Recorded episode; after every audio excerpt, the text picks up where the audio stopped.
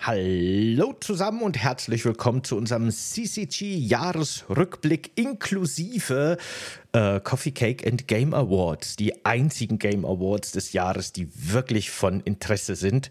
Wir werden heute so ein bisschen rückblickend Monat für Monat einen Blick auf die Spiele werfen, die für uns irgendwie besonders waren, besonders interessant, besonders cool und am Schluss werden wir die ähm, weiß ich nicht genau, wie man es sagen soll. Nicht unbedingt die besten, aber einige der interessantesten Spiele mit unseren äh, Coffee Cake and Game Awards küren.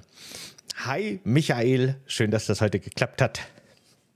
Hi Sebastian, schön, dass das ebenfalls geklappt hat. Ich bin sehr froh, hier zu sein. Und dann können wir endlich dieses Jahr, was ja ein wirklich tolles Jahr ist, aber dann auch würdevoll verabschieden. Genau. Um damit ein noch besseres oder vielleicht genauso cooles Jahr äh, einzuleiten.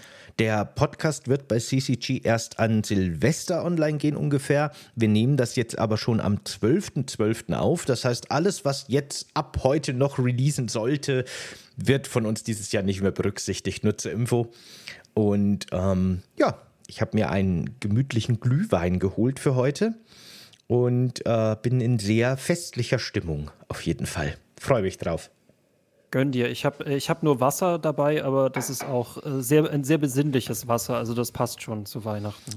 Besinnliches. Es ist Weihwasser. Es ist Weihwasser. Oh Gott, jetzt werden wir rausfinden, ob ich ein Vampir bin. Hm. hm. Ich löse mich nicht in Flammen auf. Ich scheine kein Vampir zu sein. Okay, hm. gut, gut. Cool, cool. Ja, gut. Ähm, wollen wir gleich reinstarten in das Ganze?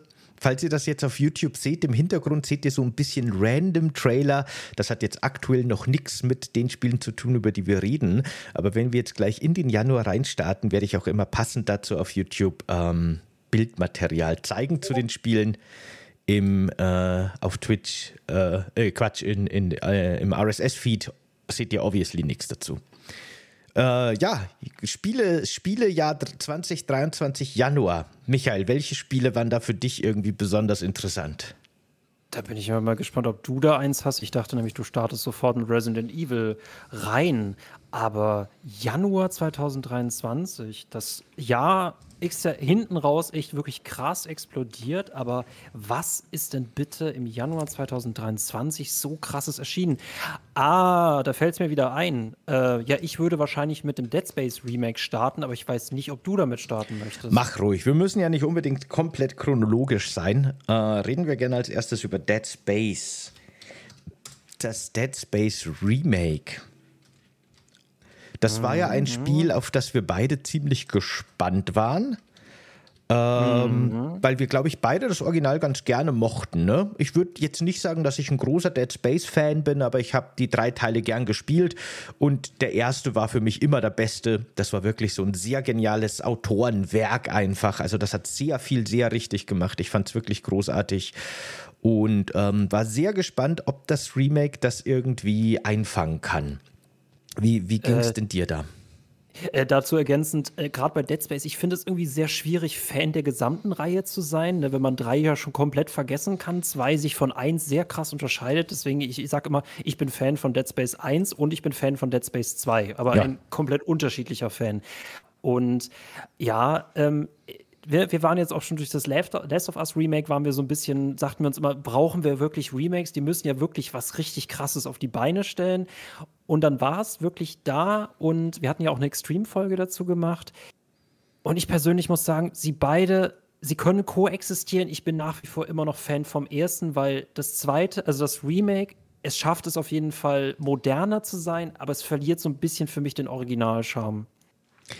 Äh, ja, genau, so ein bisschen geht es mir auch mit dem Ganzen. Ich so, jetzt ist endlich auch auf YouTube mal die Werbung vorbei und ich kann das Video mal hier reinziehen. Okay. Ähm, mir ging es auch so ein bisschen so. Ich finde das Remake von Dead Space wirklich absolut gelungen. Ich finde es wirklich gut. Es ist ein großartiges Spiel, das sich auch sehr stark ans Original hält und das auch teilweise gut erweitert. Gleichzeitig geht aber in manchen Bereichen tatsächlich, finde ich, auch so ein bisschen der, der Charme verloren, die Stimmung verloren. Es gibt so ein paar Sachen, ich finde, das Sounddesign war halt einfach im Original ein bisschen äh, markanter, ein bisschen mehr on point, ein bisschen dreckiger, ne? weniger gepolished und das war schön. Mm, das hat ein bisschen verloren, aber alles in allem immer noch für mich wirklich ein Highlight, finde ich ganz, ganz großartig. Es ist halt total äh, weird, ne? Wenn ich jetzt, das sind so ganz kleine Mini-Details, ne? Wir werden ja gerade bei Original versus Remakes, da werden wir sehr detailfixiert. Äh, das werden wir gleich auch bei Resident Evil 4 Remake haben. Aber allein, dass du bei Dead Space diese, diese U-Bahn oder diese Bahnfahrten zwischen den einzelnen Leveln hattest, das hatte noch im Original, hatte das noch so den Charme, oh Gott, ich hab's geschafft. Und dann habe ich die Melodie bekommen, dass ich es geschafft habe. Und dadurch, dass das jetzt mittlerweile im Remake so ein freies Spiel ist, ist diese gesamte Dynamik verloren gegangen. Und das sind einfach so kleine Punkte, wo es dann echt so ein Gruselscharme einbüßt. Und was anderes ist, dass du jetzt mittlerweile überall Musik halt auch in den Kämpfen im Hintergrund hast. Und das, das raubt mir so ein bisschen die Einsamkeit, weißt du, weil in Dead Space war ich einsam. Da gab es kaum Musik, da war ich komplett alleine und musste durch die Hölle. Ja, ja, haben beide ihre Für und Wider. Hm. Ja, genau, sehe ich auch so. Aber grundsätzlich schon, schon sehr cool. Ähm, hab, ich, ich schaue mal kurz in die Kommentare äh, habe mir ein paar, vor ein paar mhm. Wochen Dead Space geholt. Das Remake, den zweiten Teil, konnte ich auch noch raushauen. Den dritten Teil können sie sich echt sparen. Ach, du meinst jetzt als Remake Darkness? Ah, ja. Mhm. Ah, okay. äh, finde ich auch. Ich finde es ich total cool, wenn die den zweiten auch noch remaken würden. Ich persönlich finde den auch nicht mehr so schön wie den ersten. Ähm, die, die, haben so ein bisschen die so Ideale aus dem ersten zurückgelassen, die ich gerne mochte. Trotzdem ist der zweite noch cool, hätte ich auch gern ein Remake. Aber dass der dritte kein Remake kriegen soll, würde ich dir nicht ganz zustimmen, weil ich finde, da ist das meiste Potenzial da, den nochmal gut zu machen. Ich bin ein Fan davon, wenn man nicht nur gute Spiele remaked, weil die sind eh schon gut, sondern wenn man eben auch gerade Spiele, die Probleme haben, nochmal ähm, ne, äh, verbessert, eventuell auch mit sowas. Aber ja, würde ja. ich auch nehmen. Wir, werden sehen, ne? wenn Capcom Resident Evil 6 nicht mit einem Remake rettet, mhm. dann ist damit, glaube ich, entschieden, dass schlechte Spiele nicht mehr geremaked werden. Also ich glaube, ich bräuchte persönlich kein Remake von, ähm, vom dritten. Äh, einfach wegen dieser Koop-Logik funktionierte das für mich nicht. Also hat man ja gesehen, dass EA den Horror aus diesem Spiel immer weiter rausgeprügelt hat und einen Multiplayer eingesetzt hat, damit die Leute das nicht so gruselig empfinden. Und im Nachhinein hatte keiner mehr Bock auf dieses Spiel. Also das ist eine echt traurige Reise, die dieses Spiel unternommen hat. Und äh, wir fanden es ja damals noch interessant, interessant zu vergleichen, was war jetzt eigentlich besser? Dead Space von einem neuen Studio, das Remake, oder das von dem original entwickelnden äh, Callisto-Protokoll. Und das Duell ging ja, das Duell ging ja leider ähm, ja sehr traurig aus, beziehungsweise eindeutig, sehr offensichtlich. Eindeutig ja. für Dead Space, ja, das stimmt. Ich habe auch e-, echt im Vorfeld viel mehr Hoffnung in Callisto-Protokoll gesteckt und tatsächlich war einfach das Dead Space Remake das bessere Spiel. Da kann man sagen, was man will. Naja, das war schon, ich fand es nur so lustig, weil wir im letzten Silvester-Stream noch darüber geredet haben, ja, Callisto-Protokoll, hm, und wenn man weiterspielt, dann ist man wieder negativer eingestellt. Also dieses Spiel hat von uns echt viel, viel äh, Schimpfe abbekommen. Ja, ja, das stimmt. Ähm, ja, genau. Ich würde auch McClyde zustimmen. Der schreibt doch gerade, war bei Resident Evil 5 genauso. Das haben wir eh auch schon öfter gesagt. Ne? Das ist irgendwie in Horrorspielen so diese natürliche Evolution anscheinend, dass die Publisher immer mehr weg vom Horror wollen und immer mehr hin mhm. zum, zum ähm, Action, zum Action-Part. Das stimmt. Hallo zu Alt für übrigens. Schön, dass du auch da bist. Ja, ja, genau. Hi, hi. Das stimmt. Ich, äh, ne, Silent Hill 2. Silent Hill 2 Remake, wir werden es wahrscheinlich 24 erleben. Es wird nicht funktionieren. Ich, ich glaube, ich traue das Bloober-Team nicht zu. Ich bin trotzdem sehr gespannt, was die da fabriziert haben. genau. Ich habe das übrigens, glaube ich, gerade in meinem Intro gar nicht gesagt. Wenn ihr das jetzt als Podcast hört, seid ihr vielleicht ein bisschen verwirrt. Deswegen ganz kurz zur Ergänzung. Das ist quasi die Aufzeichnung eines Livestreams. Deswegen haben wir gerade Live-Publikum. Ihr habt es euch wahrscheinlich schon gedacht mittlerweile. Aber ja, Genau. Ja, oder das sind unsere, das sind so unsere multiplen Persönlichkeiten. Die Stimmen in unseren Köpfen, ja. Genau. Die haben ganz lustige Namen, genau. Hab mir vorgenommen, Dead Space an Halloween zu spielen dann habe ich mich erschreckt und dann war es vorbei. bist du da auch, bist du da noch so, oder was heißt noch, oder bist du da so empfindlich, was Horrorspiele angeht, Oliver? Ähm, ich, ich kann das total verstehen. Ich bin, was Horrorspiele angeht, auch immer noch ziemlich empfindlich, aber tatsächlich habe ich mich na, die letzten Jahre einfach dann nochmal ganz schön abgespielt, auch für den Podcast. Wir haben tatsächlich oft über Horrorspiele für den Podcast geredet. Ich habe viel Sachen gespielt, wo ich mir dachte, um Gottes Willen, das überlebe ich nicht. Und jetzt bin ich ein bisschen abgebrühter als noch vor einem Jahr oder vor zwei. Auf jeden hab Fall. Habe ich deine Hand gehalten. Ja, genau, das stimmt. Ich habe deine Hand auch in Alan Wake 2 gehalten und du meine und die haben wir auch gebraucht. Oh ja. Aber dazu kommen wir heute auf jeden Fall noch. Genau. Gehen wir mal weiter im Januar. Da haben wir nämlich noch zwei Spiele, zumindest auf meiner Liste, die ich gerne noch kurz ansprechen würde. Und zum einen ist das, ich muss mal schnell Gameplay suchen. Ähm, ich bin, äh, darf ich raten? Ja, darf ich raten? Ja. ich habe eine Liste offen, weil Dead Space kam nämlich, es kam richtig spät, deswegen rechne ich das dem Januar gar nicht mehr zu, weil es der 27. Januar ist. Und ich wette mit dir, das eine, was du nennen wirst, ist Fire Emblem Engage. Und das mhm. zweite bin ich mir ehrlich gesagt gar nicht sicher. Du wirst nicht, also One Piece Odyssey kam halt für Konsolen nochmal raus, äh, für andere, aber. Also das Dragon eine. Ball Z Kakarot? Hm. Ganz genau. das ist das erste, das ich jetzt vorbereitet habe, noch im Trailer äh, Dragon Ball Z Kakarot. Äh, das ist ein Spiel, das ich tatsächlich auch gespielt habe, das ich äh, als großer Dragon Ball und Dragon Ball Z Fan auch echt äh, mich darauf gefreut habe. Und während ich es so gespielt habe, habe ich mir gedacht, eigentlich wirklich die ganze Zeit, verdammt nochmal, hätte ich genau auf dieses Spiel vor zehn Jahren Bock gehabt. Da wäre das das absolut perfekte Spiel gewesen und ich hätte es geliebt ohne Ende. Für mich kam es jetzt einfach ein bisschen zu spät und ich konnte es nicht mehr so zelebrieren, wie ich es vielleicht früher gemacht hätte. Aber äh, ich hatte schon meinen Spaß damit. Es ist halt Nostalgie und es ist halt cool. Aber ja, okay. Naja, mehr kann ich dazu nicht sagen. Cooles Spiel, aber leider viel zu spät erschienen. Ich habe damals nur Budokai gespielt. Ähm, also, ich glaube, ja, ich glaube, Dragon Ball Z hatten wir bisher noch kein einziges Mal als Game. Äh, welches würdest du da mitbringen als Hausaufgabe, maybe? Also jetzt hier dieses Kakarott ist schon, ist schon sehr cool, weil das halt wirklich auch so die Geschichte aus den Original ähm, Anime nacherzählt. Aber ansonsten ist, Ten ist äh, Budokai Tenkaichi 3 für mich immer noch das, das Beste.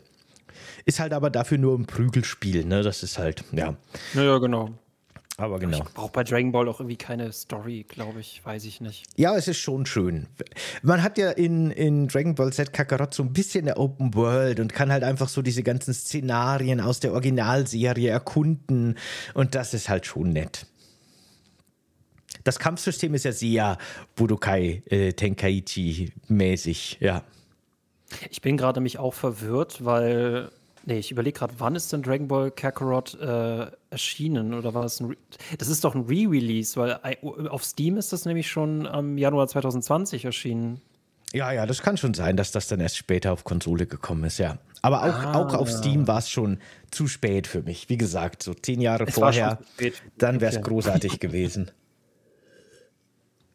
Ja, genau. Ja. Ja, und dann äh, äh, Fire Emblem Engage. Ne? Also ich glaube, der Januar hatte mehr für dich als für mich. Ja. Ja. Ähm, Fire Emblem Engage war für mich auch noch ein ziemlich interessantes Spiel, weil da hatte ich auch wirklich Bock drauf. Habe mich wirklich auch drauf gefreut, weil auch der Vorgänger Three Houses wirklich richtig gut war. Ein echt guter Ableger der Reihe. Aber leider ist Engage echt eher so mittelmäßig geworden ich weiß nicht genau, was da los war. Die haben irgendwie alles, was an Three Houses gut war, rausgenommen und äh, durch ganz viele Sachen ersetzt, die, naja, weiß ich nicht wann. Das hat so ein bisschen an Tiefe verloren, das hat so ein bisschen an, an Spaß verloren. Ich mochte es einfach gar nicht. Also das hat mich leider sehr enttäuscht. Ich habe es tatsächlich auch nicht mal durchgespielt, obwohl mir das Gameplay schon grundsätzlich Spaß gemacht hätte. Aber auch da habe ich wahrscheinlich den Fehler gemacht, dass ich es gleich auf sehr schwer gespielt habe mit ähm, Hardcore-Modus aktiviert. Das heißt, dass Einheiten, die sterben, permanent tot sind. Und leider ist das Spiel, was das angeht, sehr schlecht gebalanced und es gibt tatsächlich Missionen, wo man letztendlich nicht äh, ohne Verluste rauskommt. Und das ist immer so mein Anspruch an mich. Ich will mit Permadeath spielen, ich will aber keine einzige Einheit verlieren. Ich mache es mir da immer absichtlich schwer, aber das macht mir so normalerweise am meisten Spaß. Äh, Engage hat das leider nicht gut äh, hergegeben, das Ganze.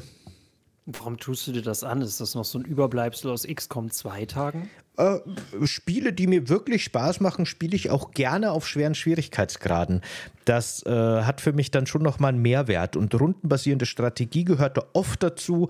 Aber zum Beispiel auch Resident Evil 4 ähm, habe ich ja auch beim ersten Mal auf Profi gespielt. Und äh, ja, genau, wenn mir das Gameplay mich. Spaß macht, dann macht mir das auch Spaß, mich da wirklich dem, dem schweren Schwierigkeitsgrad zu stellen. Ansonsten, ja, eher nicht. Mhm. Äh, Dark Underwood bei Twitch schreibt gerade noch, ist aber nicht nur beim Horrorgenre so, auch die, auch die Genre RPG Adventure werden immer mehr zurückgefahren und mutieren immer mehr zu Action Games. Ich befürchte, bald gibt es nur noch Action und Souls-like. Dafür müsstest du mir, glaube ich, Beispiele nennen, aber wir hatten dieses Jahr aber auch extrem viele äh, Souls-like Spiele. Also das ist wirklich dieses Underdog-Genre, das schon fast wieder sehr weiß ich nicht, sehr mainstreamig wird. Total. Also ich, ich glaube, das ist grundsätzlich. Ich glaube, wenn eine Franchise erfolgreicher wird, wird die mainstreamiger. Und mainstreamiger heißt halt unter anderem, dass oft Komplexität zurückgefahren wird, dass es mm, einfacher mm. wird und dass auch mehr Action reinkommt. Ähm, das ist wahrscheinlich fast in jedem Genre immer das Gleiche und wahrscheinlich ähm, ja, es gab ja auch die Zeit, in der quasi rundenbasierend nicht mehr aktuell genug war und dann hat man immer versucht, so komische Action-rundenbasierend Hybriden zu machen. Nix hat so richtig funktioniert. Äh, mittlerweile hat man da zum Glück wieder seine Nische gefunden. Aber ja, so ist das. Ihr habt jetzt bei mir übrigens gerade Katzenarsch im Bild. Ich kann nichts dafür. Das ist, so ist er halt, der Gannon. Naja. das ist heute unser Werbepartner, ja. Ja. Ja, genau. Das war bei mir auch schon der Januar. Ansonsten gab es jetzt für mich im Januar nichts Besprechenswertes. Können wir gern weitermachen mit dem Februar. Wenn ja, ne, Jahre, Jahre äh, starten halt immer echt ein bisschen, ähm, bisschen ruhig. Ne? Was ich ja bei diesem Jahr festgestellt habe, Weihnachten ist jetzt erstaunlich ruhig. Da war der Herbst extrem stark. Ähm, und wir hatten, glaube ich, kein wirkliches Sommerloch dieses Jahr. Ja, ja, Aber ich genau, gucke gerade durch die Release-Listen. Genau, durch die Release-Listen gucke ich gerade. Der Februar war dann dahingehend, da hat es schon angefangen, da wurde es schon extrem voll. Und da müsste ich mich natürlich auf das Allerwichtigste fokussieren. Äh, Sons of the Forest beispielsweise habe ich überhaupt nicht drin gesteckt. Company of Heroes 3 habe ich auch nicht drin gesteckt.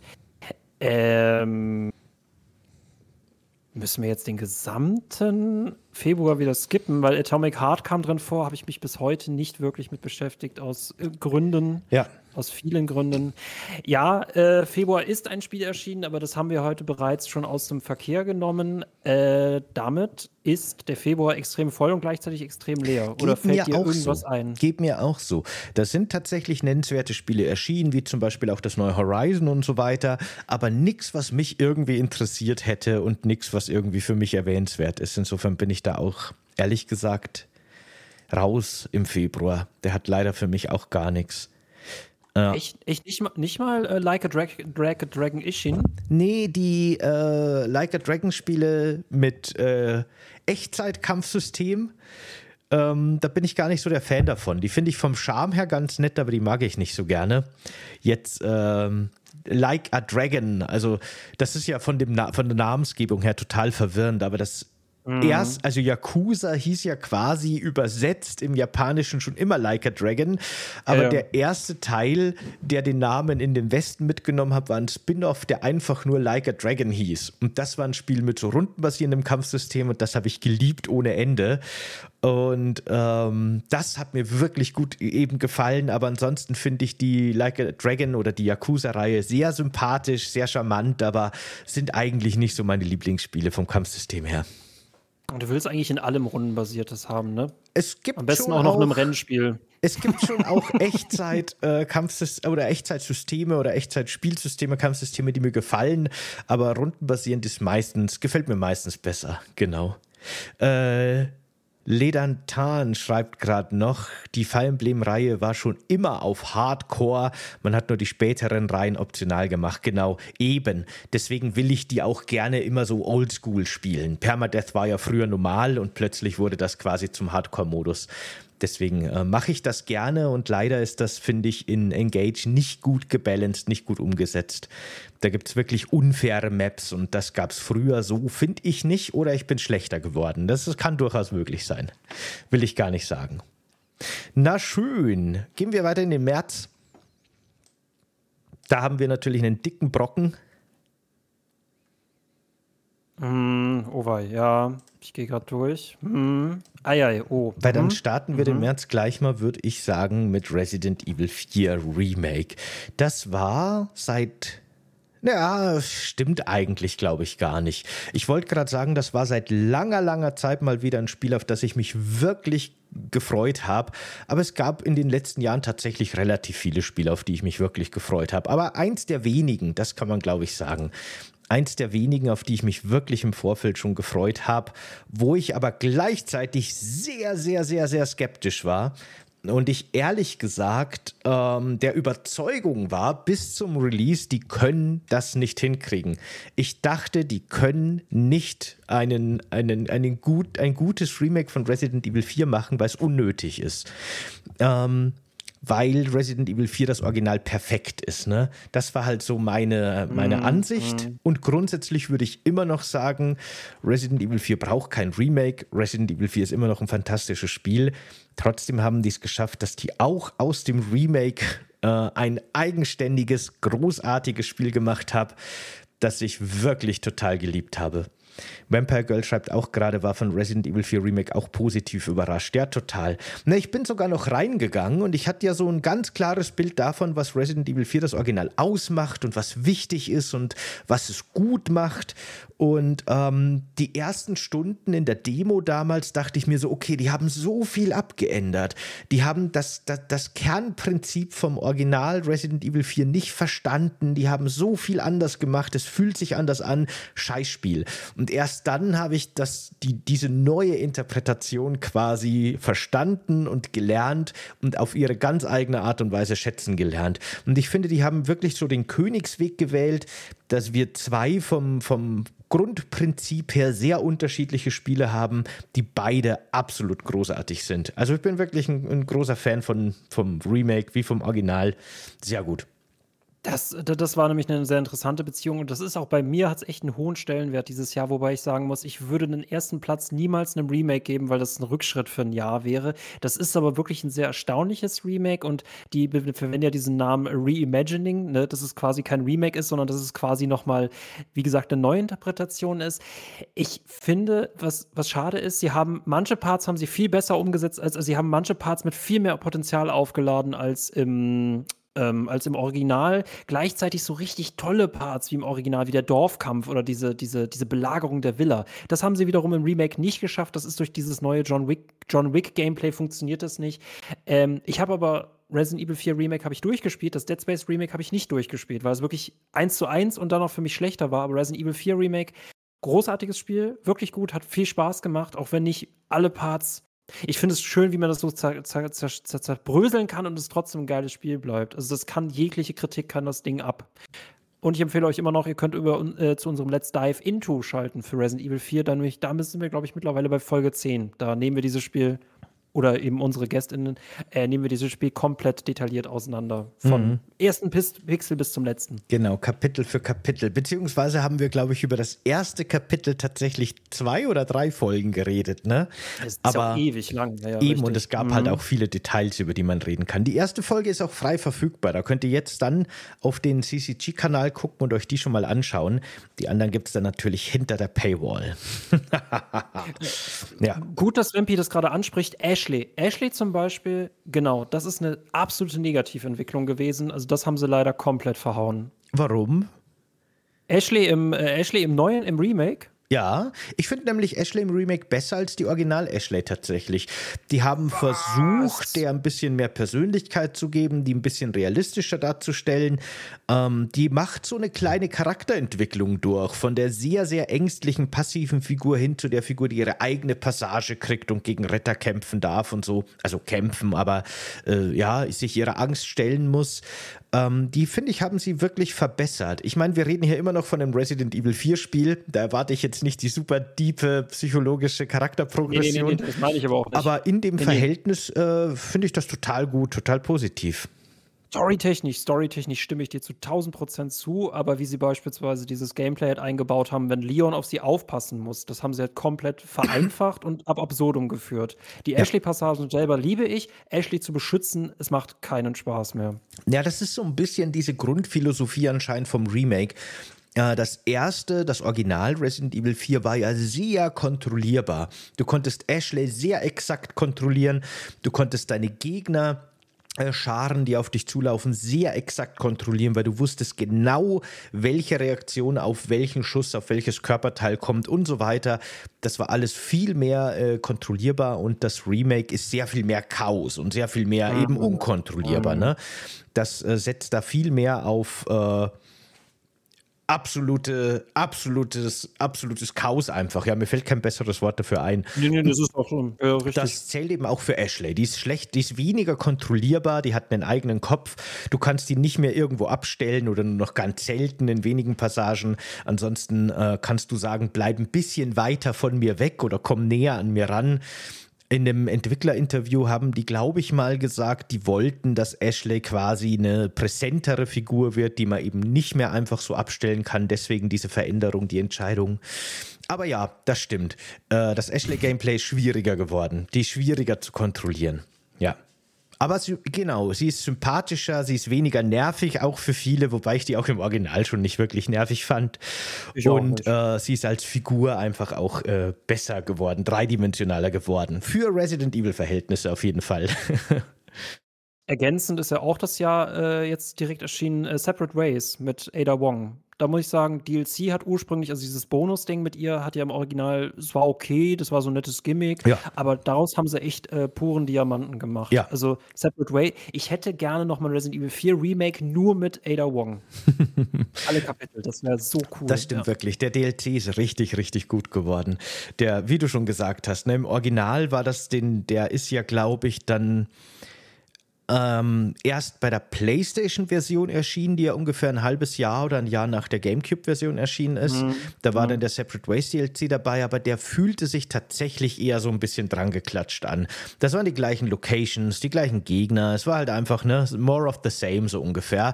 Und da haben sie wirklich alles rausgeholt und haben sogar noch mal Passagen, die ich im Original-Remake vermisst habe, nachgereicht so ein bisschen, wie den Laserraum und so weiter. Lauter Sachen, die sich der, den sich jetzt Ada stellen muss statt Leon.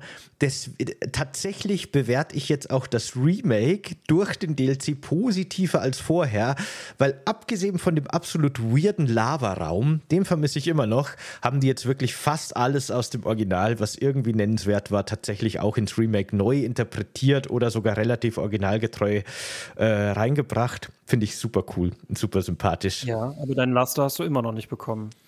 Ja, stimmt. Der Laster, die komische Baumaschine, die Ashley plötzlich fahren kann. Wobei, da kann man sagen, da ist vielleicht der, der, die Abrissbirne so ein bisschen die Neuinterpretation und der weirde Lavaraum, die fehlen halt noch. Ja, da fehlt noch mal ein Louis-DLC, der das dann noch mal nachreicht. Dann wäre ich absolut das glücklich. Wäre mega. Die, die haben aus allen Figuren so viel gemacht. Also das Ding hat immer noch nicht wirklich viel Story, aber wirklich coole Charaktere. Also ja, äh, das soll Capcom gerne weitermachen. Ich bin gespannt, wie sie es mit 5 machen und noch gespannter bin ich, wie sie es mit 6 machen. Ich weiß, ihr wollt alle Code Veronica haben. Ich weiß nicht, ob das kommt. Ja, gucken wir mal. Ich, ich bin tatsächlich guter Dinge, was das angeht, aber das ist ein anderes Thema. Äh, okay, haben wir, hast du im März noch irgendwas anzu, anzusprechen?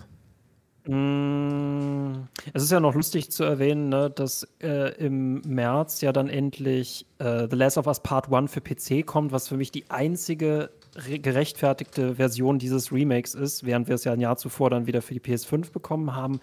Aber äh, nee. Long Fallen Dynasty, ich sehe jetzt gerade irgendwelche Spielenamen, wo ich weiß, okay, ich habe mir was dazu gemerkt, aber ich habe sie dann auch wiederum aus meinem Gedächtnis gelöscht. Ja, Wulong ist so ein, so ein Souls-like. Das habe ich auch ein bisschen Na, gespielt. Ja. Das ist auch ganz nett, aber hat mich jetzt auch nicht umgehauen. Ähm, ich glaube, das einzige Spiel im März, das mir zumindest noch wirklich im Gedächtnis geblieben ist, weil ich es wirklich mal ganz interessant fand, war Terra Nil. Äh, ich kann euch gleich Gameplay auch im Video zeigen. Ich muss gerade noch die Werbung abwarten. Das war im Grunde mal ein echt interessantes Aufbaustrategiespiel, das mal wirklich was Neues versucht hat. Im Endeffekt ging es nämlich in dem Spiel darum, dass wir eine komplett tote Welt haben.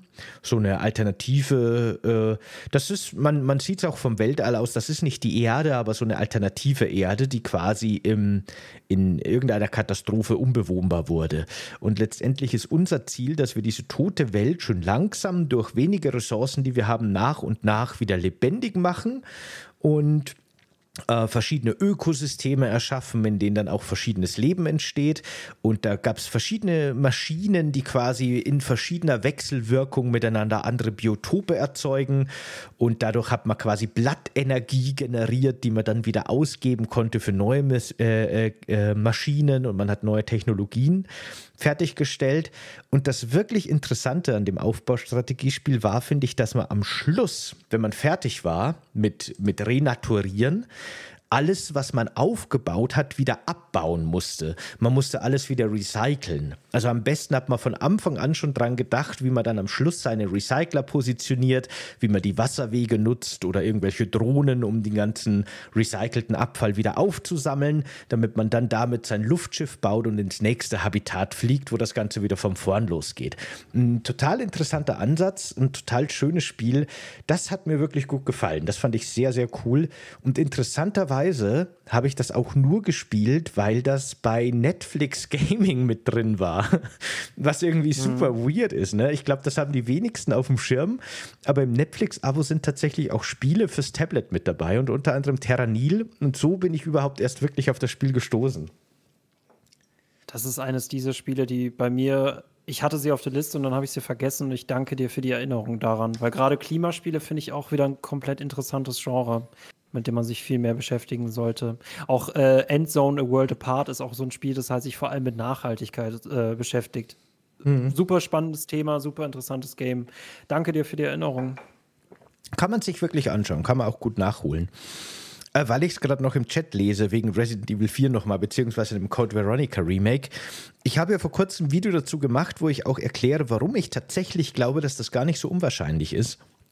Und es würde mich nicht wundern, wenn wir da nach Resident Evil 9 was davon hören. Aber gucken wir mal. Ne? Nur noch mal als Ergänzung. Ja.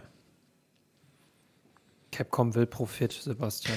Also, ich habe es ja schon öfter gesagt, ich glaube tatsächlich, wenn so oder solange die Remakes gut laufen, werden die alles remaken, ganz egal. Und ich hätte aber tatsächlich früher auch immer Code Veronica als eins der Spiele gesehen, die eher hinten rauskommen, so zum Melken nochmal, wenn es eh schon vorbei ist, so, so im Grunde.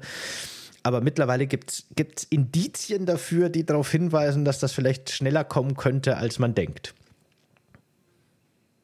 Tja. Lass uns Wetten aufstellen. Ja, können wir machen. können wir machen. Auf, äh, auf unserem Discord gibt es ab jetzt dann ein Wettbüro.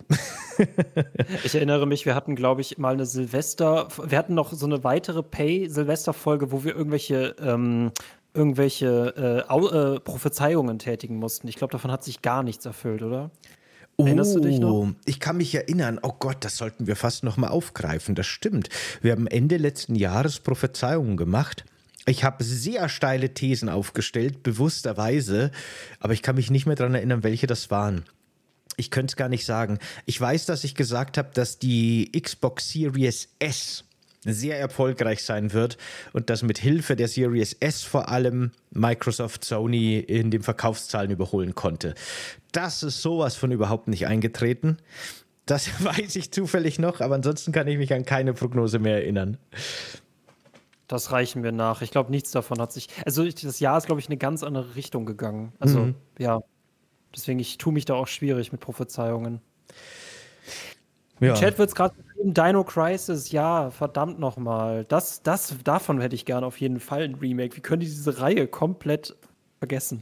Ich spiele witzigerweise gerade eben, weil es im Game Pass ist, also nicht gerade eben jetzt, aber zur Zeit äh, Exoprimal, dieses Capcom Multiplayer-Dinosaurier-Spiel, wo die den Trailer veröffentlicht haben, der einfach die komplette Dino Crisis Fan-Community so übelst getrollt hat, weil die halt Dinosaurier gezeigt haben, weil die eine rothaarige Frau gezeigt haben in einem schwarzen Catsuit und sowas und alle dachten, obviously, oh mein Gott, Dino Crisis und dann heißt so, wir haben ein 5 gegen 5 kompetitives Multiplayer-Spiel namens Exoprimal gemacht, wo man gegen Dinosaurier kämpft. Viel Spaß. Und äh, es war die größte Enttäuschung und der größte Fuck-up überhaupt. Meine Güte. Ich weiß wirklich nicht, was sich Capcom da gedacht hat. War das ein absichtlicher Diss gegen die Dino Crisis-Fans oder so? Ich kann es mir nicht erklären. Aber ich glaube tatsächlich, äh, auch wenn das vielleicht noch nicht am Horizont ist, wenn die Resident Evil Remake-Reihe weiterhin super erfolgreich wird, dann werden die auch mal in Richtung Dino Crisis noch gucken. Ich hoffe es auch. Das wäre großartig. Finde ich gut. Ich setze auf Dino Crisis und ihr kriegt dann irgendwann Code Veronica. Ich glaube, Code Veronica kommt noch vor Dino Crisis. Da traue ich mich. Oh, jetzt, aber sowas jetzt, von Wetten. Jetzt stellen, wir, jetzt stellen wir krasse Wetten auf hier. Das wird ja schon spannend. Ja. Ähm, ja, ansonsten aber äh, ehrlich gesagt, ne, ähm, ja, es ist halt viel erschienen, aber wir konzentrieren uns heute echt nur auf das Wichtigste. Ne? Weil ich lese zum Beispiel, Anno 1800 ist auch für die Konsolen endlich erschienen. Ich weiß, ich das besitze, ich habe noch null Minuten reingespielt. Mhm. Also äh, ich denke mal, wir haben so viele Spiele, wir müssen da echt gucken, äh, nee, worauf wir uns konzentrieren. Ist auch mhm. heute eine sehr subjektive Liste, denke ich, wo wir beide vor allem über die Sachen reden, die uns besonders wichtig sind. Ihr dürft natürlich im Chat gerne auch darüber reden, was ihr besonders cool fand dieses Jahr, ist eh ganz klar und wir greifen das dann auch gerne auf. Aber wir haben uns, denke eigentlich vor allem auf das äh, konzentriert, was, was von uns jetzt irgendwie, was hängen geblieben ist halt einfach in diesem Jahr, das ja schon prall gefüllt war. Womit wir zum April kommen, würde ich sagen. Mhm. Und der April ist äh, interessant in Anführungszeichen. Mhm. Nämlich, mhm. weil, warum in Anführungszeichen? Dead Island 2 und Star Wars Jedi Survivor. Ah, okay. Dead Island 2, das hatte ich jetzt tatsächlich gar nicht auf meiner Liste. Das habe ich aber wahrscheinlich einfach nur übersehen. Weil das finde ich auch wirklich interessant. Weil das. das oh, warte hm. mal kurz, Werbung. Ja. Nee, sag du. Ich, ich, ähm, sonst würden wir wahrscheinlich versehentlich diesen gesamten Monat skippen. Ich bin ehrlich, ich hatte Bock auf Dead Island 2. Es hieß auch, dass Dead Island 2 sich definitiv besser als 1 verkauft hat.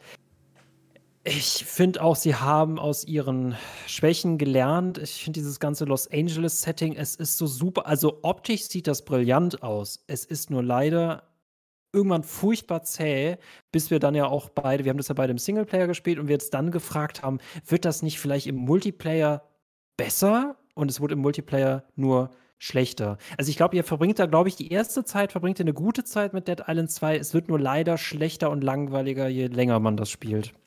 So ging es mir auch so ziemlich. Ich mag das Spiel grundsätzlich und wirklich manche, also man kann wirklich fast jeden zweiten Screenshot kann man sich irgendwie an die Wand hängen, weil wow, es wirklich ja. auch so schön inszeniert ist, ne? Und so auch also gerade die Innenräume sind ja auch wirklich mit, mit, mit Blut und Gewalt übersät, aber haben auch so eine Ästhetik. Also die mhm. Blutkleckse mm. wurden sehr gut durchdacht platziert. Wirklich ein schönes Spiel, nicht nur optisch, sondern auch wirklich von der Inszenierung her und vom Design her. Aber ja, das Gameplay wird langweilig, finde ich leider auch. So gern ich das Spiel, weißt du, es war so eine, so, eine, so eine ganz krasse Kurve bei mir. Der Einstieg war so, na, weiß ich mhm. jetzt nicht. Mm. Dann war es so, oh, okay, ja, sehr, sehr nice. Und dann wurde es so, naja, naja, hätte jetzt auch schon vor drei Stunden vorbei sein dürfen, das Spiel. So ungefähr. Das, das merkt man vor allem, ne, wie, wie, wie, wie vorsichtig sie damit sein müssen, Schusswaffen in dieses Spiel halt einzusetzen, weil man merkt, es, es ist mit Prügeln, prügelst du irgendwelche, äh, prügelst du irgendwelche Energieleisten runter und es zieht sich wie Kaugummi und du möchtest eigentlich nicht gegen die Zombies kämpfen. Und sobald du mal, du bekommst ganz selten ein Gewehr, weil das den Kampf super beschleunigt und dann ist er auch schon längst vorbei. Und da lobe ich mir Spiele wie Dying Light 2 zum Beispiel, weil die kombinieren, ich habe auch wirklich eine coole Alternative zum Zombie-Kämpfen, nämlich ich kann Parkour. Und das kann ich in Dead Island halt nicht. Ne? In Dead Island habe ich halt wirklich nur diese linearen, sehr, sehr engen Wege. Und so einer coolen Welt ist dieses Zombie-Verprügeln halt absolut langweilig. Ich glaube, wir haben am Strand versucht, einen Zombie, wir haben am Strand versucht, gemeinsam mit einem Zombie Fußball zu spielen und selbst das hat nicht funktioniert. Ne? es ist halt, äh, finde ich ganz typisch. Ne? Im, Im Singleplayer ist es eher ein ein langsames Spiel, wo teilweise man vielleicht sogar ein bisschen strategisch vorgehen muss und so weiter. Im Multiplayer wird es komplett albern, ist was ganz anderes, äh, hat alles seine Vor- und Nachteile, aber beides hat mich jetzt nicht so hundertprozentig überzeugt. Zumindest nicht auf lange Sicht. Für ein paar Stunden super lustig, aber ansonsten war es auch nicht meins. Da war es dann doch zu monoton leider. Ja. Spiel Dying Light 2. Selber Entwickler, nämlich jetzt ja auch wieder Techland Wobei ich weiß, State Islands 2 müsste dann wiederum, das war ursprünglich bei Techland, bei wem ist das denn jetzt letztendlich gelandet? Weil das hatte ja auch, das war so lange in der Development Hell. Genau, nee, und ist dann bei Deep Silver gelandet, weil ursprünglich war es ja ein Techland-Spiel. Genau. Hm. Mann, aber freut mich für den Entwickler, freut mich für das Studio, wenn das gut funktioniert hat. Mich hat es leider irgendwann verlassen. Ja. Wurde Hi-Fi Rush schon erwähnt, schreibt Flynn. Ähm, ich habe Hi-Fi Rush tatsächlich nicht auf meiner Liste. Hast du das auf deiner Liste? Äh, habe ich nicht auf meiner Liste, aber es ist ihm Tribut zu zollen. Ja. Ähm, weil ne, komplett auf Musik basierendes Spiel ist auf jeden ähm, Fall ein, ein sehr sympathisches und sehr cooles Spiel. Hat mich nur leider nicht abgeholt. Es hat halt so dieses typische Devil May Cry-eske Kampfsystem und da bin ich kein Fan davon. Das war eigentlich mein Hauptproblem mit dem Spiel. Da bin ich nicht reingekommen. Aber so ein Kampfsystem im Beat der Musik quasi zu machen und die ganze Welt im Beat der Musik zu gestalten und dann auch noch mit so schönem Humor, ist schon auf jeden Fall ein sehr sympathisches Spiel. Aber nee, hatte ich jetzt, habe hab ich jetzt auch nicht äh, auf meiner Liste von Spielen, über die ich gern reden würde. Tatsächlich ja. leider. Äh, was ich aber für den April noch auf meiner Liste habe, ist, warte mal, haben wir wieder Werbung? Nee, diesmal nicht. Ist Hokai Star Rail. Äh, das fand ich ziemlich cool und ziemlich interessant. Das war quasi vom, vom Studio von Genshin Impact ein neues Spiel. Äh, vom Prinzip her funktioniert es wieder genau wie Genshin Impact, nur dass es diesmal ein rundenbasierendes Kampfsystem hat. Man baut sich ganz klassisch wie in jedem klassischen ähm, ja, JRPG im Grunde so ein, ein Team von vier Personen zusammen, erkundet die Welt, hat dann eben Kämpfe, alle Figuren sind spezialisiert. Äh, mochte ich sehr gerne, weil das Ganze, auch wenn es jetzt vielleicht nicht so aussieht in dem Video, tatsächlich so ein bisschen Star Trek war. Wir waren quasi so eine okay. Crew auf einem Space-Zug und sind vom Planet zu Planet geflogen, von Raumstation zu Raumstation. Überall gab es ein eigenes Szenario, eigene Charaktere und ich hatte voll Bock auf so ein Service-Game, das mir alle paar Monate so ein neues Star Trek, eine neue Star Trek-Episode liefert. Äh, leider hat sich das dann so entwickelt, dass die doch wieder viel zu lange auf irgendwelchen Planeten geblieben sind. Die Stories wurden wieder viel zu ausgedehnt und zu lange. Mochte ich nicht. Deswegen war ich dann doch wieder raus. Aber äh, für eine Zeit fand ich sehr amüsant. Merlin spielt es immer noch jeden Tag, ganz pflichtbewusst. Äh, ich hatte zumindest ein, zwei Monate echt Spaß mit dem Spiel und fand es cool. Aber ja, Genau. Als Service-Spiel hat es für mich nicht funktioniert, aber als JRPG für ein paar Monate sehr, sehr lustig, muss ich schon sagen. Wenn auch wieder natürlich eine totale äh, Pachinko, äh, Pay, nee, nee, nicht Pay to Win stimmt nicht, aber Free to Play äh, Glücksspielhölle, das muss man schon auch sagen. Ja. Hast du auf jeden Fall noch nicht als Hausaufgabe vorgeschlagen, aber gut. Ja, weiß ich auch nicht, ob das noch kommt. Das wäre tatsächlich auch mal eine Folge, die könnte ich sehr gut mit Merlin machen, weil die spielt das ja, wie gesagt, immer noch und hat da, glaube ich, schon wieder tausend Stunden. Eine größere Expertin finden wir da auf jeden Fall nicht. Hallo an der Stelle nebenbei an alle, die jetzt noch dazugekommen sind. Mike und äh, Zombie Piraten Girl und Co. Hallo. Schön, ist dass der ihr Herr da Obert hier ein Gast. Hi, Zombie Pira Pirate Girl. Ich bin Michael, mit dem, der mit Sebastian zusammen den Podcast Coffee Cake Games macht. Genau. Dafür haben wir heute unseren Jahresrückblick. Genau. Gut. Mich nicht mehr als Gast bezeichnen. Hast, ja. du im, hast du im April noch was, äh, ein Spiel, über das wir reden müssen, sollen, wollen?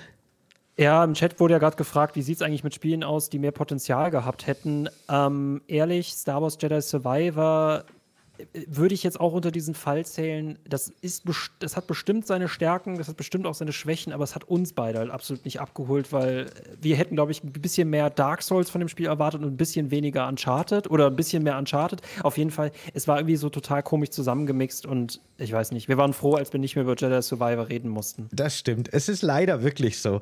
Ich dachte, ich hätte Bock auf das Spiel und dann habe ich es gespielt und es hat mich nicht abgeholt. Und wir hatten ja wirklich auch geplant, eine Folge dazu zu machen und waren, glaube ich, auch schon relativ bereit für die Aufnahme. Alle haben mehrere Stunden gespielt und dann haben wir aber gesagt, hey, eigentlich können wir beide nichts mit dem Spiel anfangen, lassen wir es einfach. Das haben sie sogar fallen gelassen, genau, wie clever wir waren. Ja, Richtig. Da haben genau. wir dann keine Folge Deswegen. dazu gemacht, weil wir gesagt haben, wir haben ehrlich gesagt nicht viel dazu zu sagen, außer ist schon ganz cool, aber halt nicht unseres. Und das ist halt irgendwie dann auch nicht optimal. keine Ahnung. Nee, also wie gesagt, ne, ich finde es immer wichtiger, Spiele, also die, es ist wichtiger, Spiele liegen zu lassen, anstatt alles irgendwie mitnehmen zu müssen. Und dadurch gewinnt man so viel, weiß ich nicht. Ja. So viel Entspannung zu und es spart sich so viel Frust und Stress. Nee, deswegen. Jedi Survivor. Ja, ich freue mich für alle, die sich gefreut haben. Genau. Uh, ja, warum nicht? Hab den Podcast zwar schon einige Male gehört, aber hab dich leider nicht erkannt. Wird mir verziehen. Meinst du jetzt, du hast ja, Michael nicht erkannt oder du hast mich nicht erkannt? Das wäre nämlich mega lustig, wenn du den Podcast gehört hättest, ohne zu wissen, dass ich da involviert bin. Aber wahrscheinlich meinst du Michael, ja. aber natürlich wird es verziehen, ja. so oder so, auf jeden Fall. Sowieso. Alles, alles wird verziehen, ja. Ähm, ja, das war halt dieser April, ne? Also, du hattest irgendwie immer, äh, 2023 hattest du immer so, so riesen, riesen Kaskaden von Spielen und dann immer mal so Ruhemonate und dann wieder eine Kaskade, bis es dann im Herbst komplett eskaliert ist. Ja. Ja. Joa. Es, mit Mai wird wieder witzig. Mai ist wieder sehr, sehr witzig. Ja. Was haben wir denn? Was hast du im Mai was? Ich habe zwei Sachen, kann ich schon sagen. Äh, okay, jetzt weiß ich, was du wahrscheinlich sagen wirst. Wobei ich bin gespannt, was bei dir das zweite sein wird. Ich gehe nicht davon aus, dass Landwirtschaftssimulator 23 bei dir das ist. Aber, ich habe mal irgendeinen ähm, Landwirtschaftssimulator gespielt und fand ihn sehr lustig. Aber nee, steht nicht auf meiner Liste. Ich, ich, ich glaube, wir sparen uns die Zeit, um nicht über Red Fail zu reden, von meinem geliebten Arcane Studio, oh. die nachweislich nicht wissen, wie Multiplayer-Spiele funktionieren. Bitte konzentriert euch wieder auf Singleplayer-Spiele und nutzt Microsoft Money. Bitte Dishonored 3, Deathloop 2. Ich nehme alles, nur bitte bitte mach nie wieder Multiplayer-Spiele. ähm, ja, und was sonst dabei war, äh, gut, wir reden nicht über Red Fail. Ich hatte echt im Mai am Ende nur noch System Shock und das war für mich interessant reinzuspielen, aber das Spiel hätte man gerne modernisieren können. Da hat man es mit dem Remake ein bisschen zu eins zu eins genommen. Und das war letztendlich für mich eigentlich der Mai. Und ja, ich weiß, gleich wird sowas von The Legend of Zelda Tears of the Kingdom in den Boden, in den Himmel gelobt dem Boden gelobt, genau. Äh, ich finde es interessant, das hatte ich tatsächlich übersehen, aber das System Shock, oh, warte mal, das ist, jetzt habe ich das Original erwischt. Das System Shock Remake äh, fand ich sehr, sehr cool tatsächlich. Äh, ich fand es sehr cool, dass die sich so ans Original gehalten haben, aber das trotzdem ein bisschen besser spielbar gemacht haben, weil wir reden ja bei System Shock zumindest im Original, es gab ja da auch schon eine Enhanced Edition, aber beim Original reden wir wirklich von einem wirklich, wirklich alten First-Person-Shooter. Ich glaube, man muss es schon eher einen Dungeon Crawler nennen, würde ich fast sagen. Das hatte ja, glaube ich, noch nicht mal Maussteuerung. Ähm, also wirklich, wirklich oldschool. Und ich finde es cool, dass die wirklich das Spiel einfach nur an moderne Spielgewohnheiten oder zumindest Steuerungsgewohnheiten, weißt du, das war ja schon ein Sprung, dass sie das da äh, angenähert haben, dass man das einfach heute nochmal spielen kann. Man kann quasi durch dieses Remake das Original spielen, super originalgetreu, aber halt ohne, dass man komplett wahnsinnig wird, was einfach nicht steuerbar ist. Und das mochte ich sehr gerne und ich, ich fand es großartig, aber ich muss auch sagen, ich habe es nicht durchgespielt, weil ja, es ist natürlich sehr oldschool, es hat so viele, viele äh, Quirks und Kinks aus alten Spielen und das Leveldesign ist Boah, ja. Ja, ja, und dann, dann, dann, dann hört das aber schon gar nicht mehr auf. Ne? Ich muss sagen, es sieht gut aus. Ich finde es das toll, dass sie das mit der Steuerung gekriegt haben. Es spielt sich wirklich wie so ein, ne, wie so ein geistiges Bioshock im Weltall. aber dass ich, dass ich weiß, wo ich hin muss in dieser labyrinthischen Welt, wenn ich das richtige Doc finde und es dann auch zu Ende lese und ich keine weiteren Hinweise bekomme. Also die Wegfindung ist da echt ein schlimmster Feind in diesem Spiel. Und deswegen gut gemeint, ah, für moderne Menschen schlecht gemacht. ich habe tatsächlich, weil ich gerade in den Kommentaren lese, darüber nachgedacht, ob wir auch Gollum mit in die Liste aufnehmen wollen, weil erwähnenswert ist es definitiv. Und äh, wir haben ja aber auch eine, eine Podcast-Folge drüber gemacht. Die kann man ja auch noch nachhören. Wobei ist die hinter äh, der Paywall? Pay. Die oh, die, die Paywall. dann kann man die nur auf Steady hören. Aber grundsätzlich ja, äh, habe ich, hab ich in unserem Gespräch über Gollum die Schönheit in dem Spiel gesehen. Aber leider ist die tief begraben. Und äh, ja, aber letztendlich erschien ja dann noch King Kong. Ich weiß nicht, ob du das mitgekriegt hast.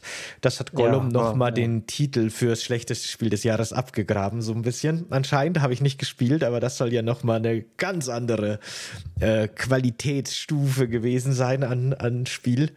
Ja, gut. ich habe gemerkt gerade, also wenn man dir das allerschlechteste Spiel, wirklich erdenklich schlechteste Spiel vor die Nase legen kann und du bist wirklich immer noch gutmütig, also du bist noch gnädig und bereit, dem Spiel zuzuhören, was es denn auch vielleicht besonders macht, während alle anderen es schon aufgegeben haben. Aber ab dem wusste ich, äh, äh, Sebastian, du hast sehr viel mit Tom Bombadil gemeinsam. Nee, ich meine, äh, es ist aber wirklich so. Ich finde wirklich, dass äh, Gollum Potenzial gehabt hätte und das hätte unter Umständen ein interessantes Spiel werden können. Man spürt noch so ein bisschen die, ähm, Elemente da drin. Oder man, man, wenn man spielt, glaube ich, kriegt man vielleicht so ein Gefühl dafür, was es hätte werden sollen und können. Und das ist das, was einem, glaube ich, wirklich so ein bisschen vielleicht faszinieren kann. Vor allem im Vergleich zu der absoluten Katastrophe, die es dann doch letztendlich war. Das war schon irgendwie interessant. Aber ja, gut.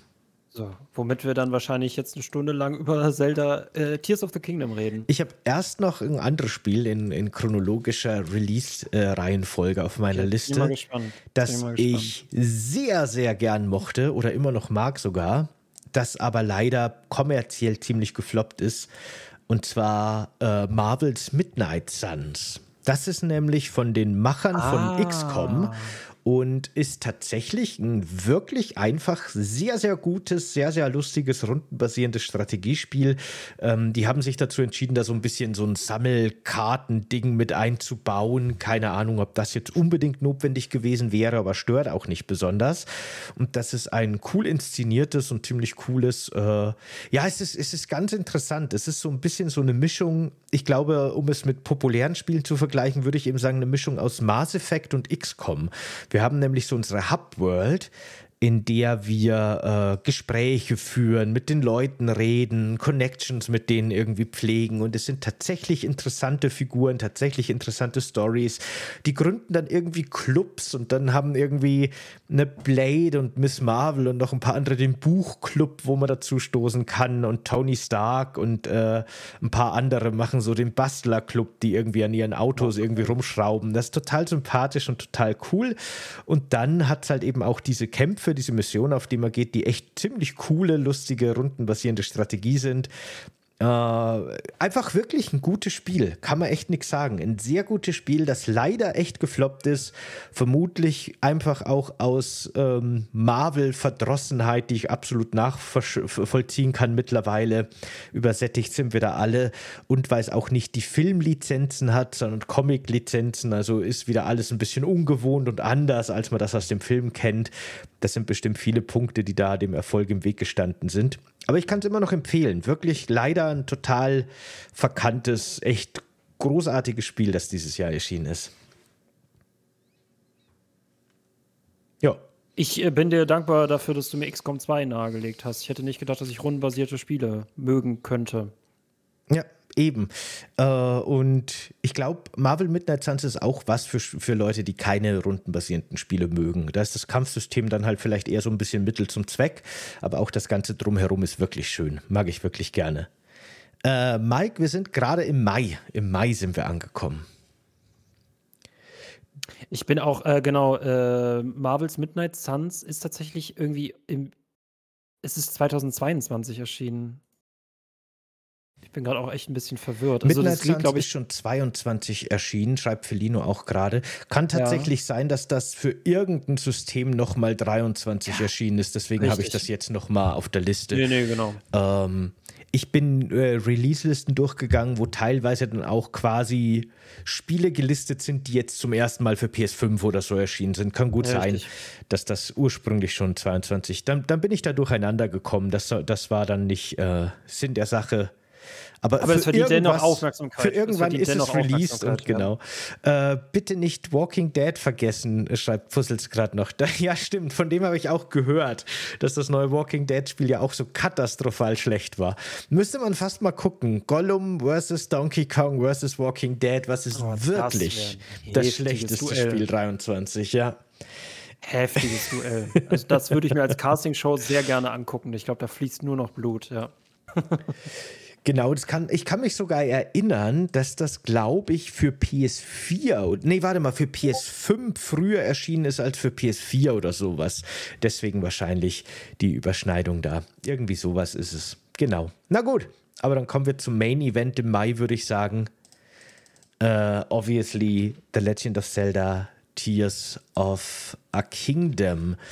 Ich habe ja da eine ausführliche Folge auch äh, gemacht, gemeinsam mit Lilly Schote.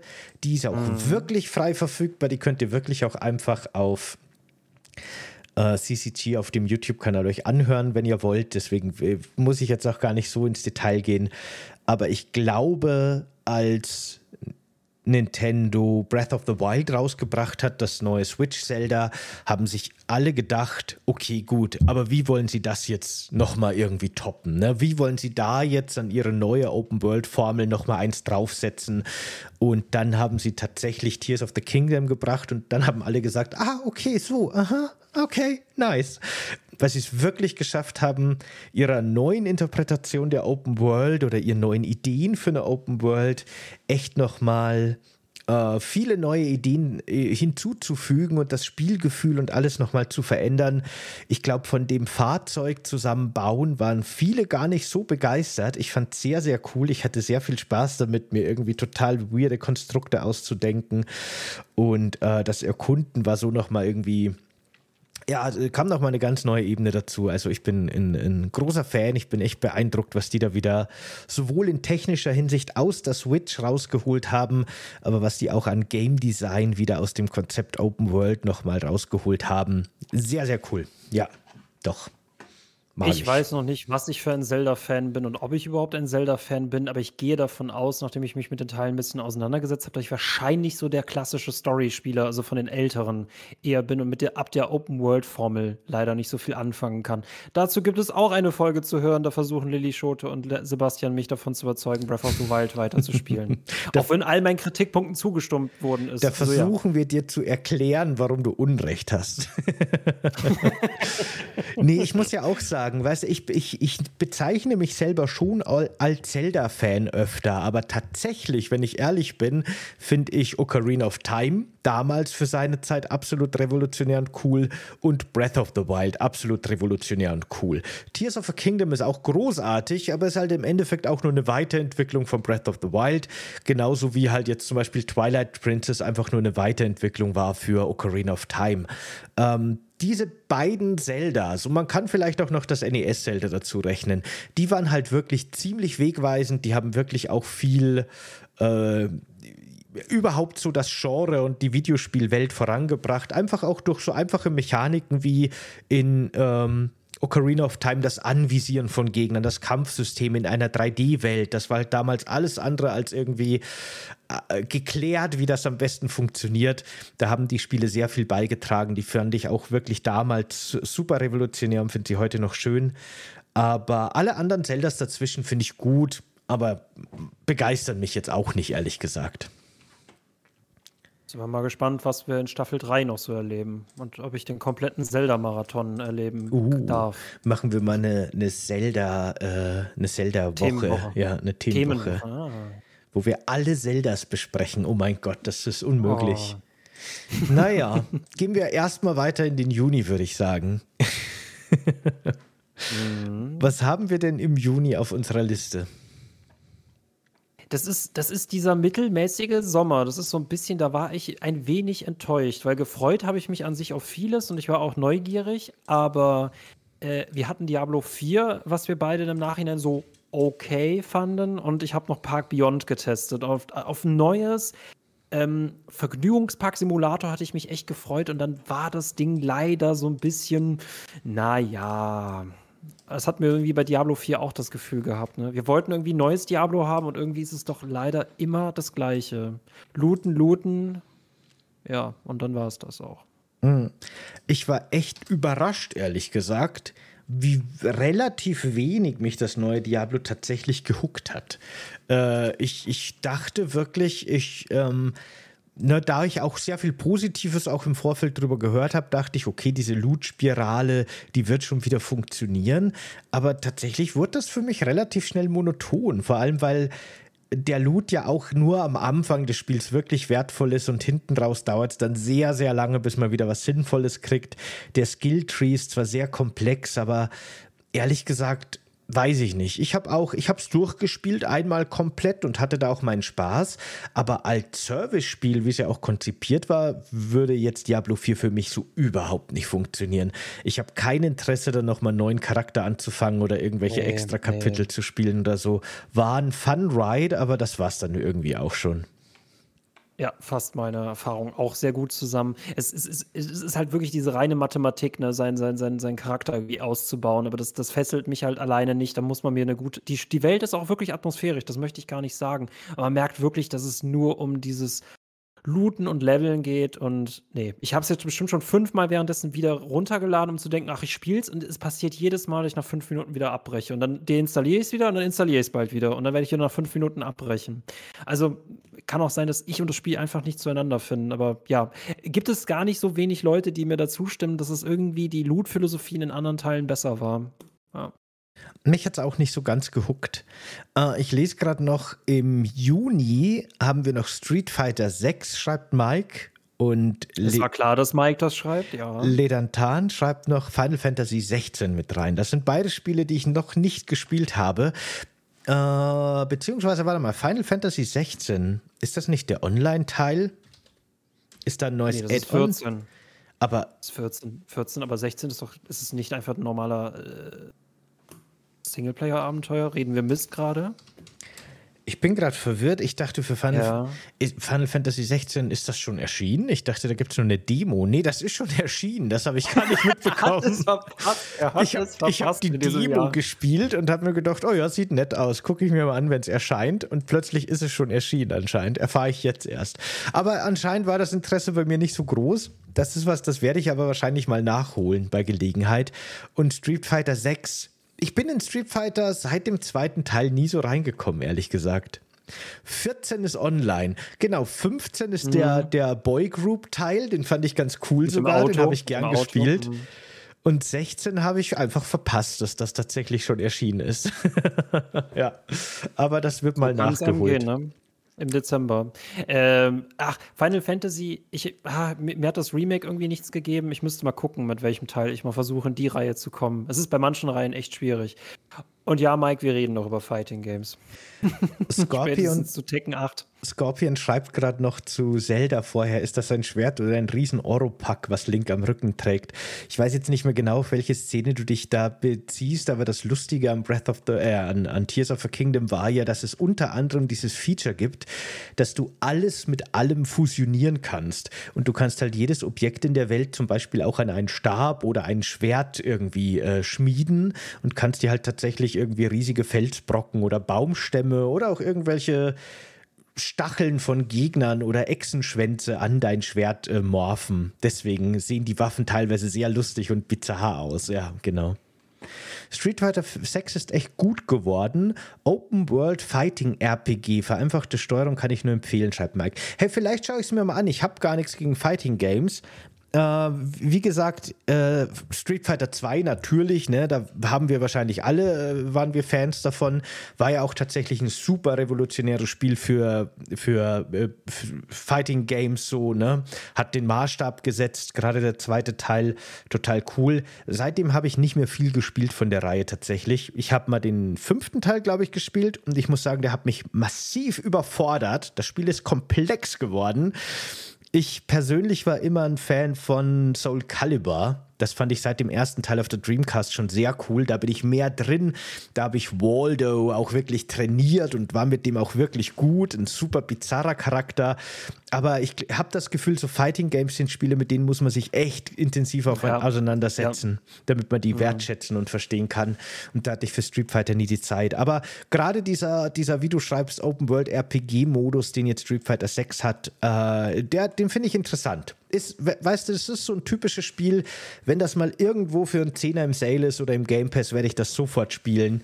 Aber dieses Jahr war eben doch sehr überladen, deswegen hatte das nicht meine äh, Priorität. Waldo Boo schreibt jemand. Waldo ist der beste Soul Calibur Charakter.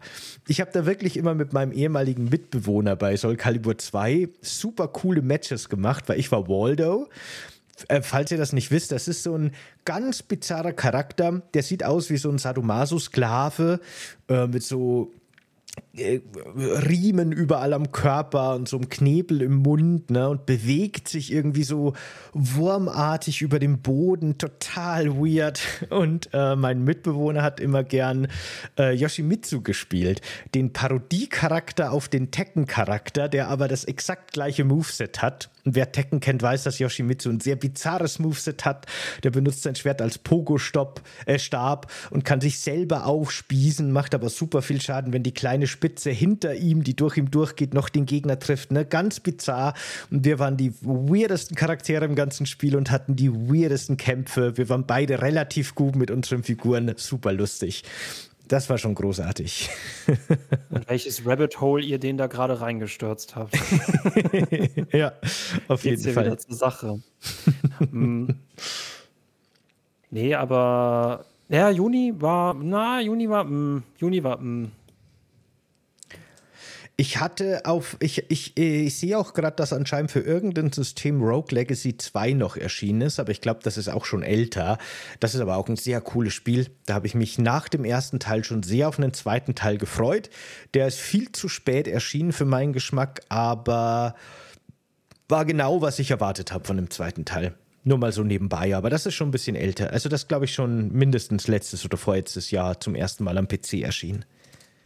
Ich finde es interessant, dass echt einer meiner Lieblingstitel dieses Jahres tatsächlich relativ spät erst im August erschienen ist, weil zu Juli kann ich dir auch verhältnismäßig wenig sagen. Mhm. Das Jahr hat echt einen langen Atem gebraucht, bis es dann so richtig losgegangen ist. Ich habe im Juni tatsächlich gleich drei Titel, über die wir reden können. Ähm, der, der war für mich gar nicht so leer.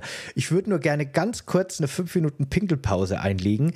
Äh, willst du online allein bleiben mit dem Chat und ja, ein bisschen interagieren? Genau, dann blende ich mich ganz kurz aus und bin gleich wieder da. Kleinen Moment. Das ist eigentlich ein guter Punkt, oder? Weil, genau, sind wir jetzt im Juni angekommen, haben wir sechs Monate hinter uns und dann werden die nächsten sechs richtig krass.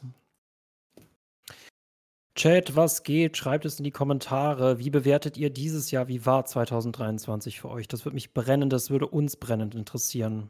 Weil jetzt, wo ich das nochmal so durchgehe, ne, man hat so das Gefühl, wie hat man 2023 empfunden, dann hat man so ein Bauchgefühl. Und wenn man das dann einzeln durchgeht, merkt man plötzlich so, okay, es ist anscheinend sehr viel komprimiert worden. Und ich merke jetzt schon, die krassen Sachen kamen für mich erst in der zweiten Hälfte.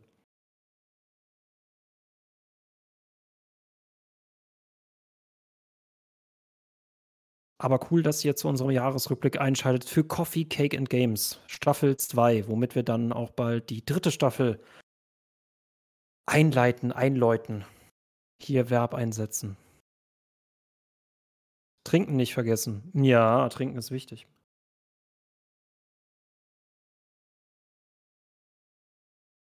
Just Ele schreibt Spieletechnik 9 von 10. Industrietechnik 2 von 10. Ja, das ist krass, ne? Ähm, Fluch und Segen dieses Jahr. So viele Erfolge gleichzeitig, so viele Studios, die geschlossen haben, das ist, äh, das ist heftig.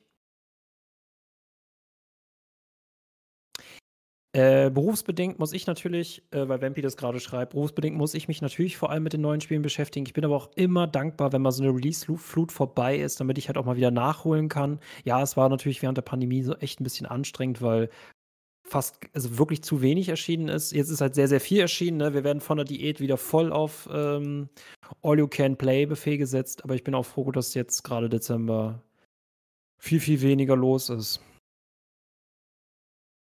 Und wir hatten echt viele Hypeburgen dieses Jahr, die sich jetzt nicht unbedingt immer alle erfüllt haben. Also wir werden gleich auf jeden Fall noch über Starfield reden.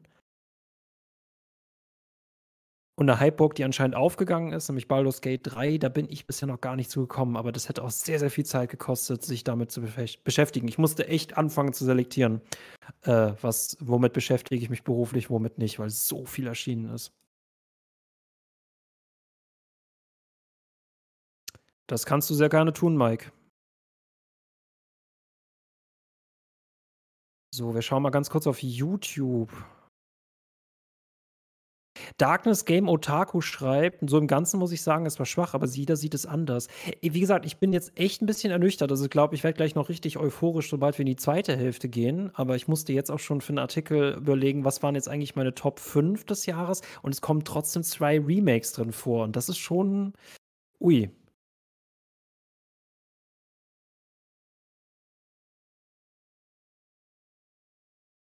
Wir müssen über Starfield reden. Das sind wir Bethesda schuldig. Hatte ich mich echt drauf gefreut. Ich will jetzt noch gar nicht anfangen.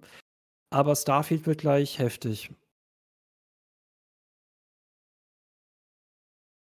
Darkness Game Otaku schreibt, ich hocke nicht mehr so wie vor fünf bis zehn Jahren, da schaue ich anders drauf. Ich spiele mittlerweile weniger, privat, beruflich spiele ich halt mehr, da spiele ich aber auch anders. Ähm, ja, nee, am Gaming immer schön ja, ich glaube, bewusst spielen ist, glaube ich, ein gutes Wort, ne? Nicht dieses Rushen, das ist irgendwie, das ist dem Medium, wird dem irgendwie nicht gerecht. Äh, Captain Birdrider, so. zweiter Captain ist wieder da. Hallo. Hallo. Reden wir nicht über Starfield, schreibt zu alt für. Habt ihr über Starfield geredet schon? Weil das kommt hab, noch. Muss ich dich enttäuschen, ich so bisschen, leider. Ich habe so ein bisschen Foreshadowing gemacht. Ne? Das ist eigentlich ganz gut, deine Pause gewesen, weil wir sind jetzt mit den ersten sechs Monaten durch und jetzt kommen die nächsten sechs Monate. Perfekt, Halbzeit. Okay, Juli ist bei mir, wie schon gesagt, fast schon prall gefüllt. Äh, bin mal gespannt. Darf ich raten? Darf ich raten? Ja, Was hast du jetzt im Juli? gerne. Im Juli äh, ich nehme mal an, du meinst nicht Oxenfree 2 Lost Signals. Ich auch, interessant, aber nee. nee. Okay. Pikmin 4? Ja, das kommt noch, aber habe ich jetzt erstmal noch nicht. Okay, Legend of Heroes Trails into Reverie? Nee. Dann habe ich hier keine vollständige Liste. Okay. Oder meine ist nicht korrekt gewesen. Gucken wir mal. Aber auf jeden Fall. das sind alles wieder Ports aus dem letzten Jahr, genau. ja, genau. Äh, ein Spiel, über das ich echt reden will, weil ich es eben aktuell spiele, ich habe ja sogar am Anfang schon drüber geredet, ist. Na? Exo Primal. Ähm, das Capcom kompetitives Multiplayer Dinosaurier-Metzelspiel. Ähm, ich hatte das Spiel wirklich auf dem Schirm und habe das genau beobachtet, weil, wie ihr vielleicht wisst, bin ich ein Riesenfan der Earth Defense Force-Reihe. Eine Reihe, die einfach nur Spaß am Gameplay und Spaß an, an Progression und albern und, und trotzdem Over-the-Top-Action perfektioniert hat. Also ich finde äh, die wirklich ganz, ganz genial. Auch da gibt es schon eine Folge von Coffee Cake Games dazu. Könnt ihr gerne mal auf dem Kanal vorbeischauen über Earth Defense Force 4 haben wir da, glaube ich, geredet oder 5? 5 war es schon. Fünf. Okay, genau. Und äh, ich warte ja sehnsüchtig noch auf den EU-Release vom sechsten Teil. Der ist ja in Japan schon seit einem Jahr jetzt mittlerweile draus. Aber ich habe mir vorgenommen, das diesmal nicht zu importieren. Naja, gut, anderes Thema. Auf jeden Fall, äh, Exo Primal hat am Anfang den Eindruck gemacht, als wollte das quasi so ein bisschen diese Earth Defense Force Massenschlachten kopieren und so statt mit Rieseninsekten und Aliens mit Dinosauriern das Ganze machen. Und da war ich äh, sehr interessiert dran. Letztendlich hat sich herausgestellt, die wollten damit tatsächlich für mich komplett unverständlicherweise in so ein kompetitives 5 gegen 5 äh, Genre irgendwie rein mit dem Spiel, was ich mega weird finde und was für mich auch das ganze Spiel echt ein bisschen kaputt macht. Also das Gameplay an sich macht tatsächlich Spaß. Also der Kampf gegen die Dinosaurier ist mega lustig. Also wirklich, muss ich schon, muss ich dem Spiel lassen. Man, man kämpft sich halt durch riesige Horden von Velociraptoren und dann kommt als Boss quasi so ein Triceratops oder ein T-Rex und jeder Dinosaurier erfordert eigene Strategien und es gibt super viel verschiedene Exosuits, die man sich mit verschiedenen Fähigkeiten anziehen kann. Man kann Dinosaurier auch selber kontrollieren, um die gegnerischen Teams zu attackieren. Alles lustig und so weiter. Aber diese ganze hier Games as a Service, Season Pass und ähm, Langzeitmonetarisierung und 5 gegen 5 Mechanik schadet dem Ganzen leider einfach nur. Für mich ist es leider letztendlich ein schlechteres Earth Defense Force geworden, statt ein, eine coole Alternative. Und äh, ja, schade. Trotzdem macht es mir aktuell Spaß. Es ist ja im Game Pass, deswegen habe ich es mir überhaupt erst wirklich angesehen. Aber ja, mein Gott, äh, letztendlich ist es nur ganz nett und nicht so großartig, wie es im Kern hätte sein können. Wirklich schade. Ich verstehe nicht, warum sie daraus was Kompetitives gemacht hätten. Das wäre so witzig gewesen, wenn sie das so äh, PvE gemacht hätten. Ne? Alle zusammen gegen Dinos, aber. Ja, wäre wär sehr viel besser gewesen. Mein Kater fängt gerade eine Fliege. Ich bin sehr stolz auf ihn weil die nervt mich schon die ganze Zeit, aber vielleicht wackelt ein bisschen der Schreibtisch und man hört vielleicht Geräusche im Hintergrund, nur dass ihr es wisst. Aber Hast ja. du deinem Begleiterkater befohlen, die Fliege zu jagen? das macht er von ganz alleine. Unsere Katzen oh. sind ja sehr verwöhnte Wohnungskatzen also jetzt haben wir ja ein Haus und auch einen Garten, den wir jetzt demnächst katzensicher machen werden. Aber die haben jetzt viele Jahre in der Wohnung gelebt, die könnten draußen nicht überleben, definitiv. Ich bin ein Fan davon, dass man Katzen eher einen geschützten Raum gibt, ruhig auch in einem Garten, anstatt die einfach komplett frei zu lassen. Aber auf jeden Fall, was ich damit sagen will, ist, die sind furchtbar schlechte Jäger die, es ist ein Wunder, wenn die mal irgendwie eine Fliege oder irgendwas tatsächlich erwischen. Deswegen bin ich gerade sehr, sehr stolz auf den Gannon, dass er das geschafft hat. Dankeschön. Einmal Liebe für Gannon in den Chat, ja. Sieht ziemlich überdreht und hektisch aus. Äh, ja, ist es letztendlich auch. Und ähm, wenn man es selber spielt, ist es ein bisschen besser kontrollierbar, auf jeden Fall, das schon. Aber äh, ja, wie gesagt, ist, ist nicht so gut wie, wie, äh, wie ein Earth Defense Force. Dann wird die Jagd eine Katastrophe. Ja, ganz genau. das ist doch aus Shrek 3. Lukas, sag es mir doch direkt ins Gesicht. Ähm, ich bin mal gespannt, ob du von den Spielen enttäuscht warst, die jetzt nur im Juli erschienen sind, weil gut, Exo Primal wird dann ja eher Daumen runter sein. Äh, was hast du noch? Ich habe noch zwei Spiele, die mir tatsächlich sehr gut gefallen haben. Und eins davon gespannt. ist Checked Alliance 3. Seit. Oh, warum kommt jetzt hier auf einmal. Warte mal ganz kurz. Ich weiß nicht genau, was hier jetzt gerade passiert ist. Die Playlist der, der äh, Trailer ist irgendwie kaputt gegangen im Video, egal. Äh, ja, genau. Checked Alliance 3 war ein Spiel, auf das ich sehr, sehr lange gewartet habe, weil ich ein echt großer Fan von Checked Alliance 2 bin. Das war damals in meiner alten WG der absolute Burner. Ähm, das ist im Grunde ein Spiel, muss man sich so vorstellen, wo es darum geht, dass man eine Söldnerarmee zusammenstellt, um ein Land vor einer Diktatur zu retten. Das ist so basically das Ganze. Und es gibt eine Übersichtsstrategiekarte für das ganze Land. Und dann gibt es so In-Game-Matches, rundenbasierende Kampfsysteme, äh, Auseinandersetzungen, die sehr, wie soll man sagen, Physik und Technik verliebt waren, wo halt wirklich jeder Schuss einzeln berechnet wird, wo Wände zerstört oder durchschlagen werden können und so weiter und so fort. Das Ganze in so einem 80er Jahre Actionfilm-Charme irgendwie. Und es gab von Check the Lines 2 viele Nachfolger, aber da kommt genau wieder das, was wir am Anfang schon besprochen haben, dass diese Spiele so ein bisschen versucht haben, ne, für damalige Verhältnisse moderner mhm. zu sein. Man wollte so einen Echtzeit, rundenbasierenden Hybriden schaffen, hat nichts funktioniert. Und Check the Lines 3 ist einfach voll die Nostalgiespritze. Das ist einfach exakt das, was man erwartet hat als Fan von Check the Lines 2 und nach, keine Ahnung, wahrscheinlich 20 Jahren Jahren oder so, kriegt man jetzt tatsächlich endlich einen würdigen Nachfolger. Das hat mich mega gefreut und äh, ist ein total großartiges Spiel. Ich muss tatsächlich sagen, dass ich Check the Lines 2 sehr viel mit Mods gespielt habe und daran kommt natürlich Check the Lines 3 nicht ran. Aber Check the Lines 3 ist gut. Hm, kommt bitte auf die Liste, genau neben Terranil. Äh, ich hatte Jackie Alliance 3 jetzt tatsächlich kurz im Januar erwähnt, aber anscheinend ist der Early Access Beginn gewesen zu sein und das war anscheinend der volle Release. Aloha et al. Muss aber nicht stimmen. Äh, genau, gut, Jackie Alliance 3. Okay. Bin ich mir auch immer nicht sicher, ne, mit den Releases für welche Plattform. Mhm. Gedankenspiegel, vielen, vielen Dank für die 1000 Bits. Das ist super vielen nett Dank. von dir. Und leider habe ich nicht gesehen, wie das, das Spendenglas explodiert ist dadurch. Aber trotzdem vielen Dank. Sehr nett. Es ist tatsächlich nicht passiert. Es ist einfach nur reingefallen. Das oh. hat anscheinend für die Explosion noch nicht gereicht. Leute, das kann noch besser werden. Ja, ein Physikglitch anscheinend. Naja, schade. Genau, und das nächste Spiel, das hast du ja schon angesprochen, ist äh, Pikmin 4. Jetzt muss ich mal ganz kurz nochmal, damit wir einen schönen Hintergrund haben, eine Trailerliste nochmal suchen. Ich weiß nicht, was bei der kaputt gegangen ist. Moment. Vor allem, du hattest jetzt eine Zeit lang immer dieses Farming-Spiel im Hintergrund gehabt und ich dachte mir immer, was ist das eigentlich?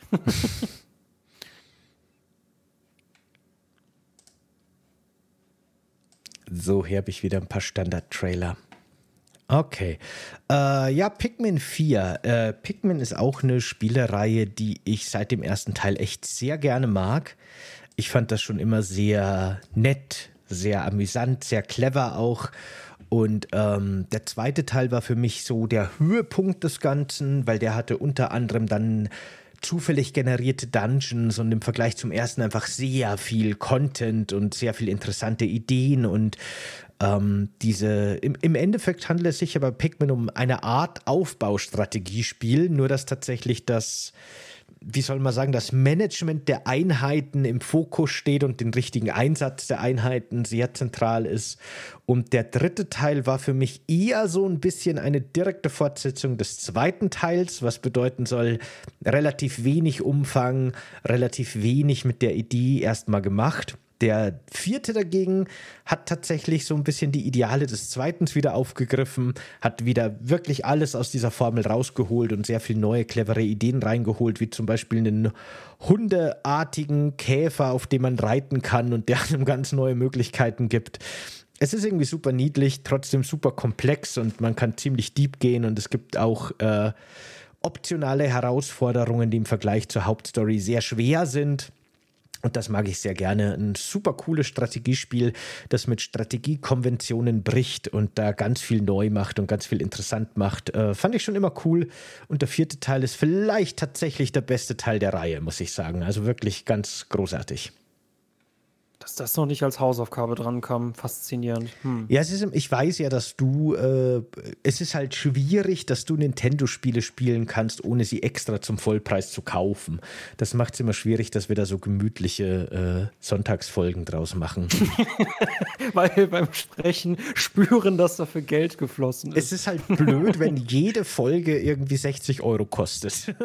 so erfolgreich ist der Podcast noch nicht, dass wir uns das leisten können, leider. Müssen wir die halt mit, mit mehr Abstand einstreuen. Ne? Aber ihr habt mir dieses Jahr Mario Kart 8 äh, äh, präsentiert. Stimmt. Ich kannte es schon, aber ich habe es neu kennengelernt Stimmt. und ich wurde von euch fertig gemacht. Aber ich habe euch auch mal überholt, das hat mir gereicht. Ja, genau. Das war tatsächlich ein Spiel. Was ist denn das für ein Trailer, der da gerade im Hintergrund läuft? Irgendein äh, Alien-Spiel, Alien. das sehr schlecht aussieht.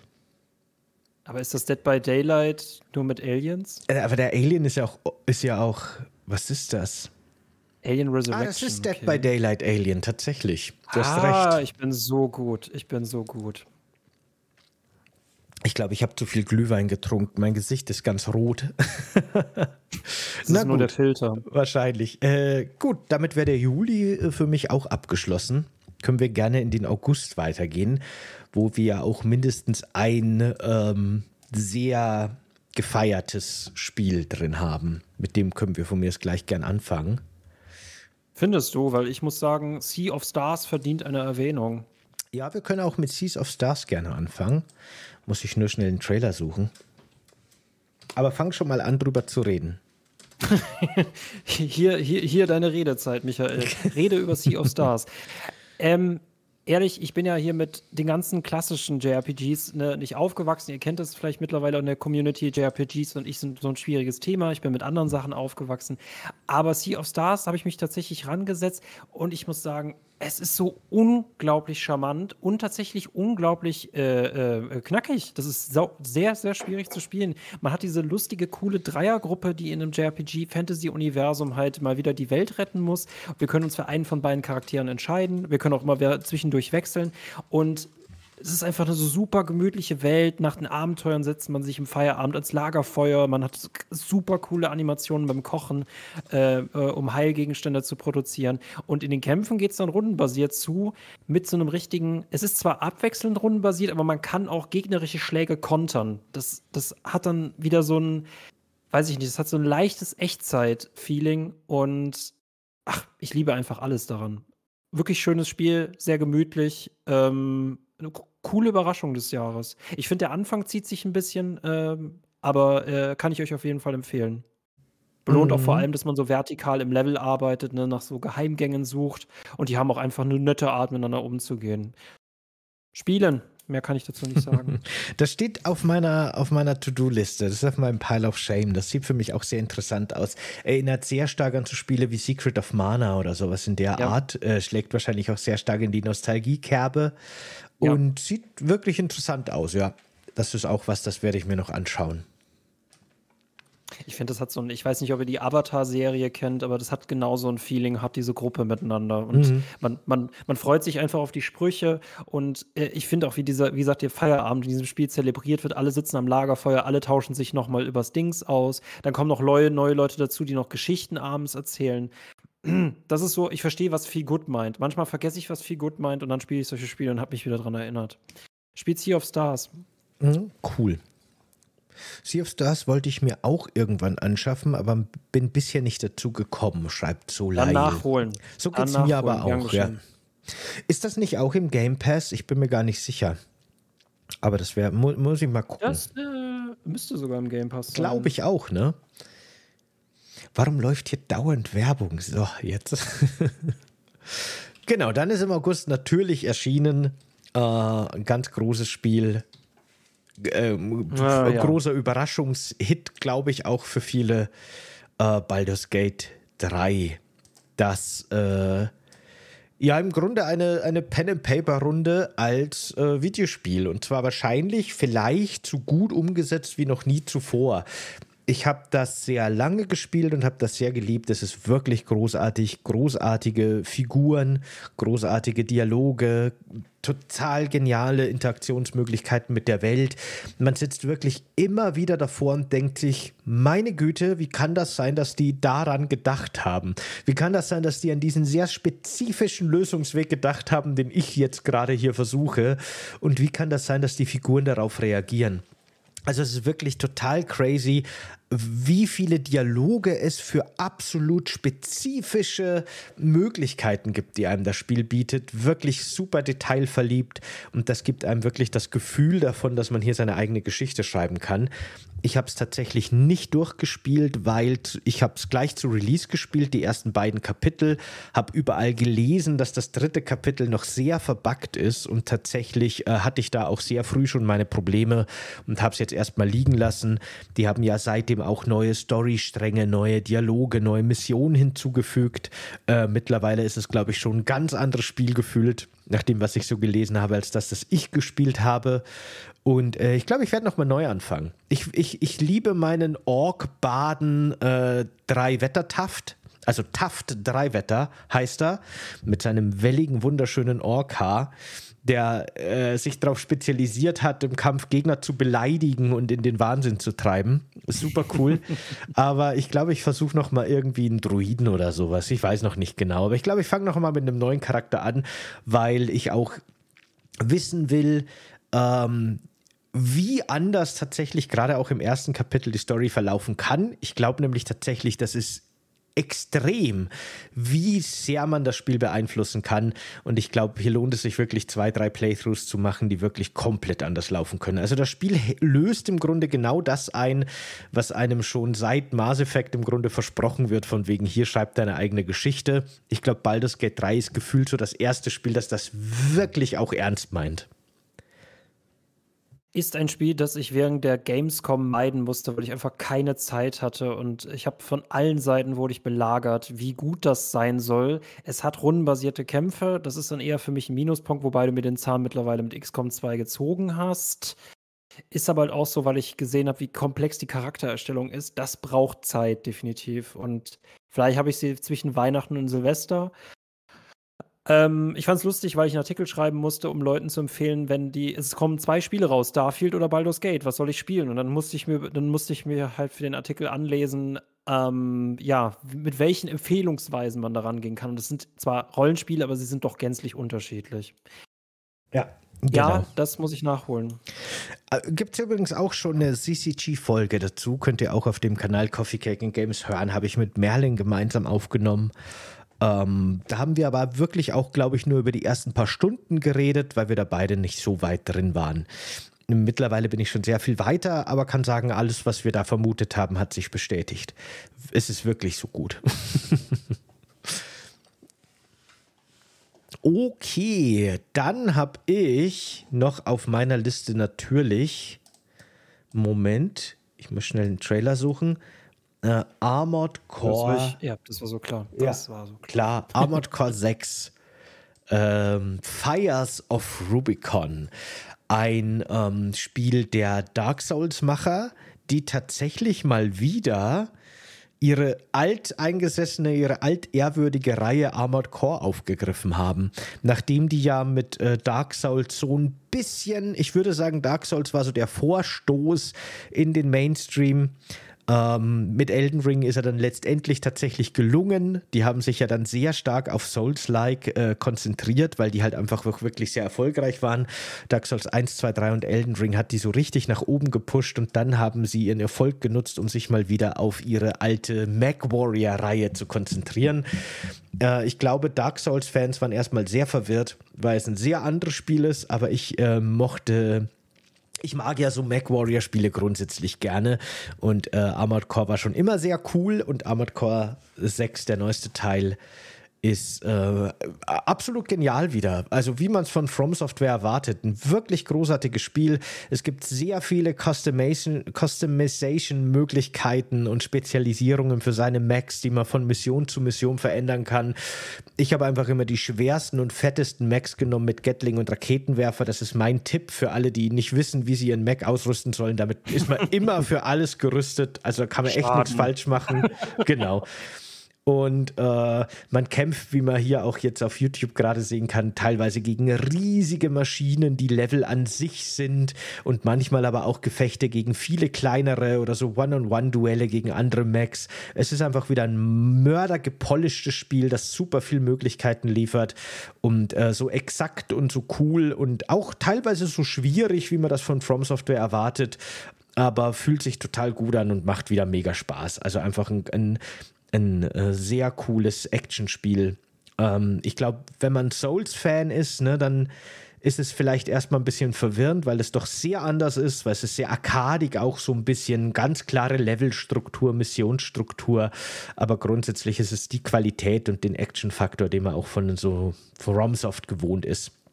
Also ja, kann ich auch sehr empfehlen. Super cool auf jeden Fall. Habe ich tatsächlich einen Key für bekommen? Sollten wir uns, würdest du sagen, äh, Hausaufgabe für Staffel 3? Können wir, können, wir gerne, können wir gerne drüber reden, ja. Ist auf jeden Fall cool.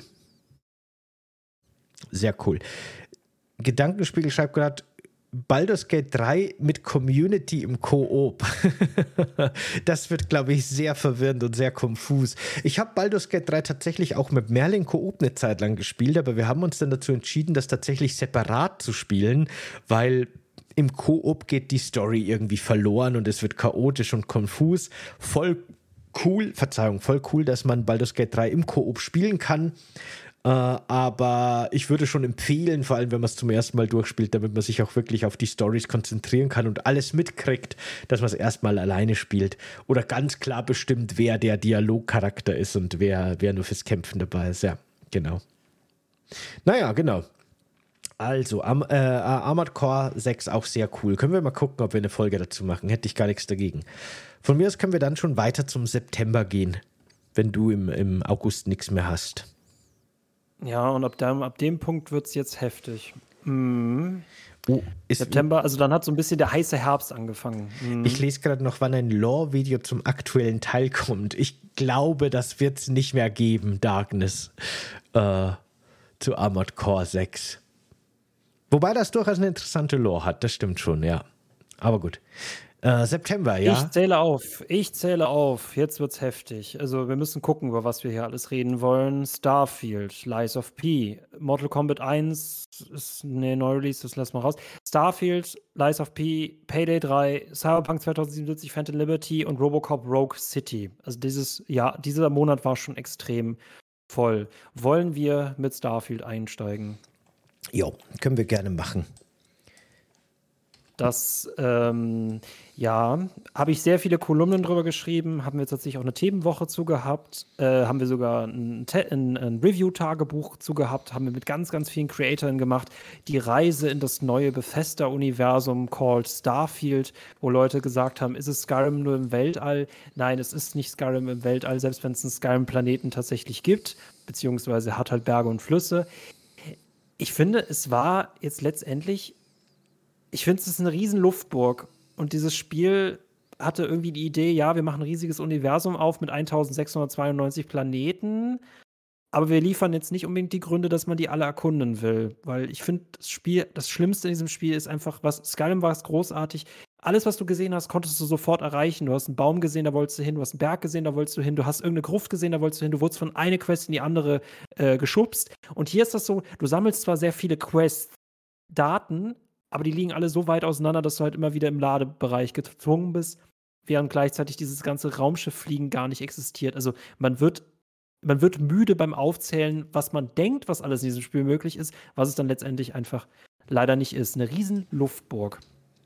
Ja, ich muss leider auch sagen, dass mich das Spiel mittlerweile relativ schnell verloren hat. Ich hatte ja auch äh, für meinen Hauptkanal, für, für Landsquid Birdrider, große Ambitionen, was das Spiel angeht. Ursprünglich hatte ich tatsächlich geplant, alle Sonnensysteme und Planeten zu erkunden und vorzustellen. Aber ich habe dann leider, ne, ich habe da wirklich Dutzende von Stunden aufgenommen und habe äh, äh, Listen geführt, habe mir Dokumente gemacht mit den verschiedenen Lebensformen und so weiter und so fort, mit den Ökosystemen. Und die ersten paar Stunden dachte ich mir, cool, die haben wirklich auch darauf geachtet, logische Ökosysteme zu erstellen. Die haben wirklich schöne Welten erstellt. Das wird, eine, das wird ein tolles Projekt. Ich hatte Bock drauf und habe dann aber relativ schnell gemerkt, leider ist sehr viel hier einfach nur Schall und Rauch und ähm, es ist gar nicht so interessant und es wiederholt sich sehr viel und gerade die unbewohnten Welten sind halt einfach langweilig. Und ich meine, Bethesda hat zwar im Vorfeld gesagt, naja gut, im wahren Leben sind die meisten Welten auch tote Gesteinsplaneten und das stimmt auch und ist auch schön und gut, aber im wahren Leben haben wir halt unendlich hohe Gebirge und wahnsinnig tiefe Canyons, eine unglaublich interessante Geografie.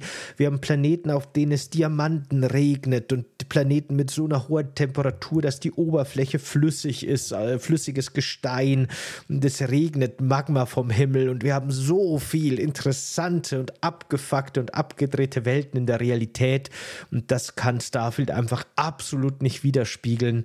Es ist wirklich sehr viel leider sehr generisch generierter Content und nur sehr wenig Interessantes, Nennenswertes. Und das hat mich sehr schnell auch leider enttäuscht. Und ich bin leider auch raus aus Starfield. Ich weiß nicht, ob ich noch mal irgendwann mal vielleicht mit ein bisschen Pause einen neuen Charakter anfange und mich tatsächlich auf die Story konzentriere und weniger aufs Erkunden. Aber ähm, nach und nach hat mich das Spiel leider immer mehr enttäuscht, bis ich äh, echt ein bisschen raus bin, leider aus dem Ganzen, muss ich sagen. Schade. So dieser eine, Das ist diese eine Ressource namens Motivation, die dieses Spiel leider, das kannst du nicht in diesem Spiel abbauen. Du kannst alles in diesem Spiel abbauen, aber du kannst keine Mo Ressource namens Motivation abbauen. Ich habe ja meine, ihr erinnert euch vielleicht an diese Themenwoche. Ich habe so eine, so eine Doppelagentin gespielt. Die war zum einen Teil war sie halt Konzernagentin und zum anderen so eine halb, so ein Batwoman-mäßig. Und ich habe auch echt Quests gefunden, wo ich das so ein bisschen ausleben konnte. Es, es ist auch nicht alles mega langweilig. Es ist halt nur sehr, sehr gut versteckt oder eben sehr langweilig. Und jetzt, wo ich mit meiner Quest durch bin, mit der Konzernquest, ich habe keine Ahnung, was ich noch machen soll.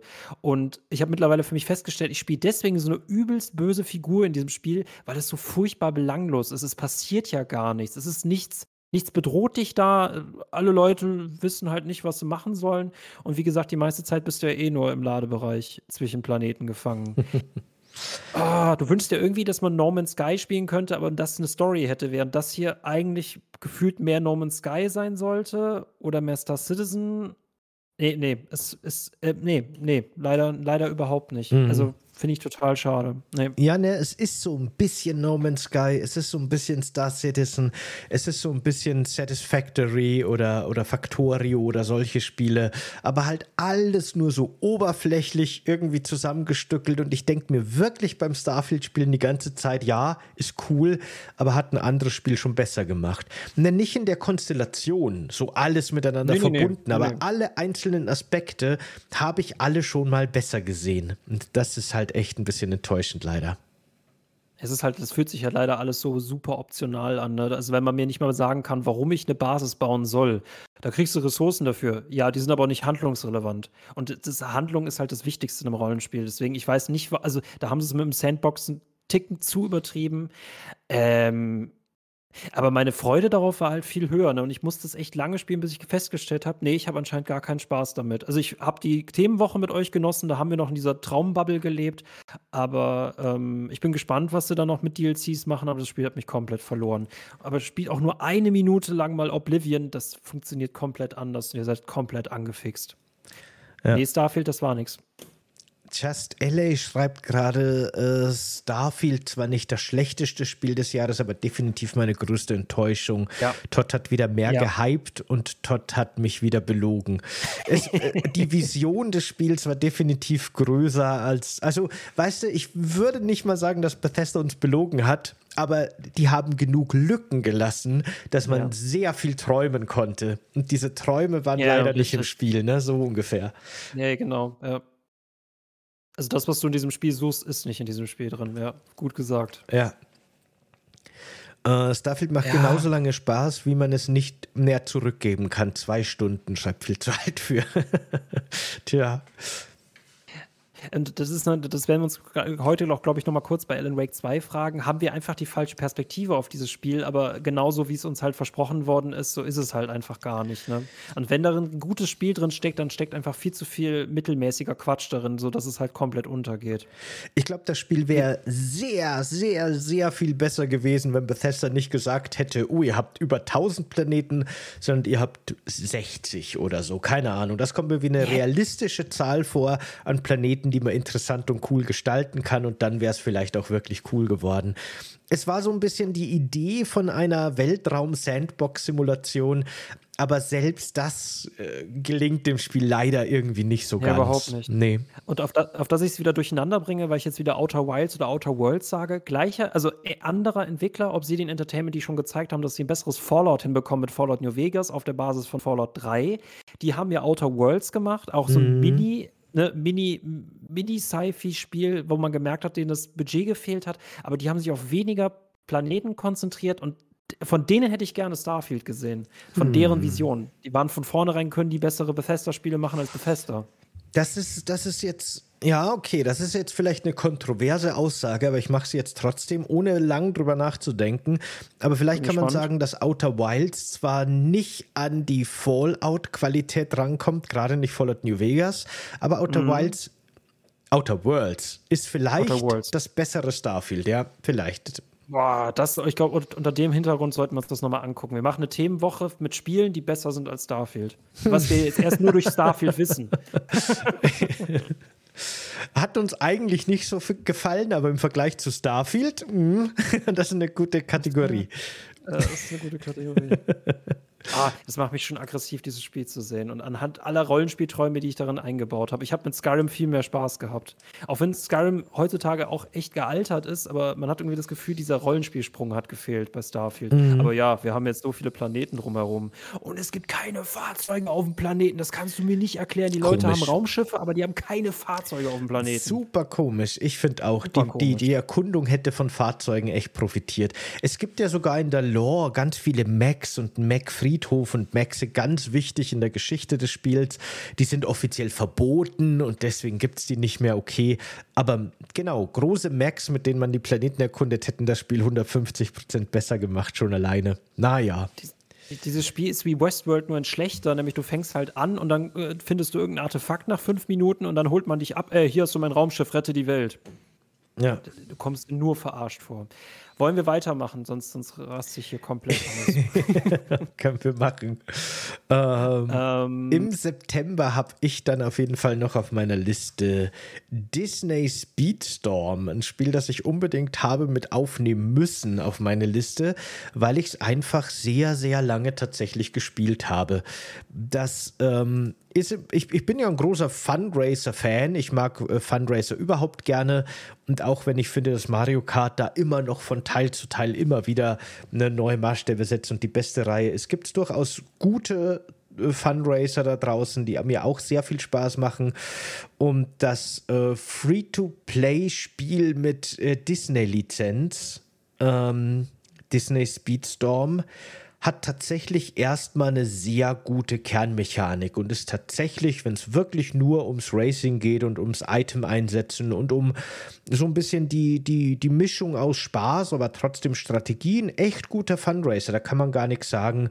Leider ist es halt eben so ein Free-to-Play-Service-Spiel und dadurch verliert es ganz stark, weil es gibt, also mir geht es gar nicht darum, dass das Spiel immer wieder mit neuem Content versorgt wird und dass man dafür auch bezahlen soll. Das ist ja erstmal irgendwie nachvollziehbar und okay, sondern es geht vor allem auch darum, dass man in dem Spiel ganz deutlich stark verschleiert äh, Pay-to-Win merkt.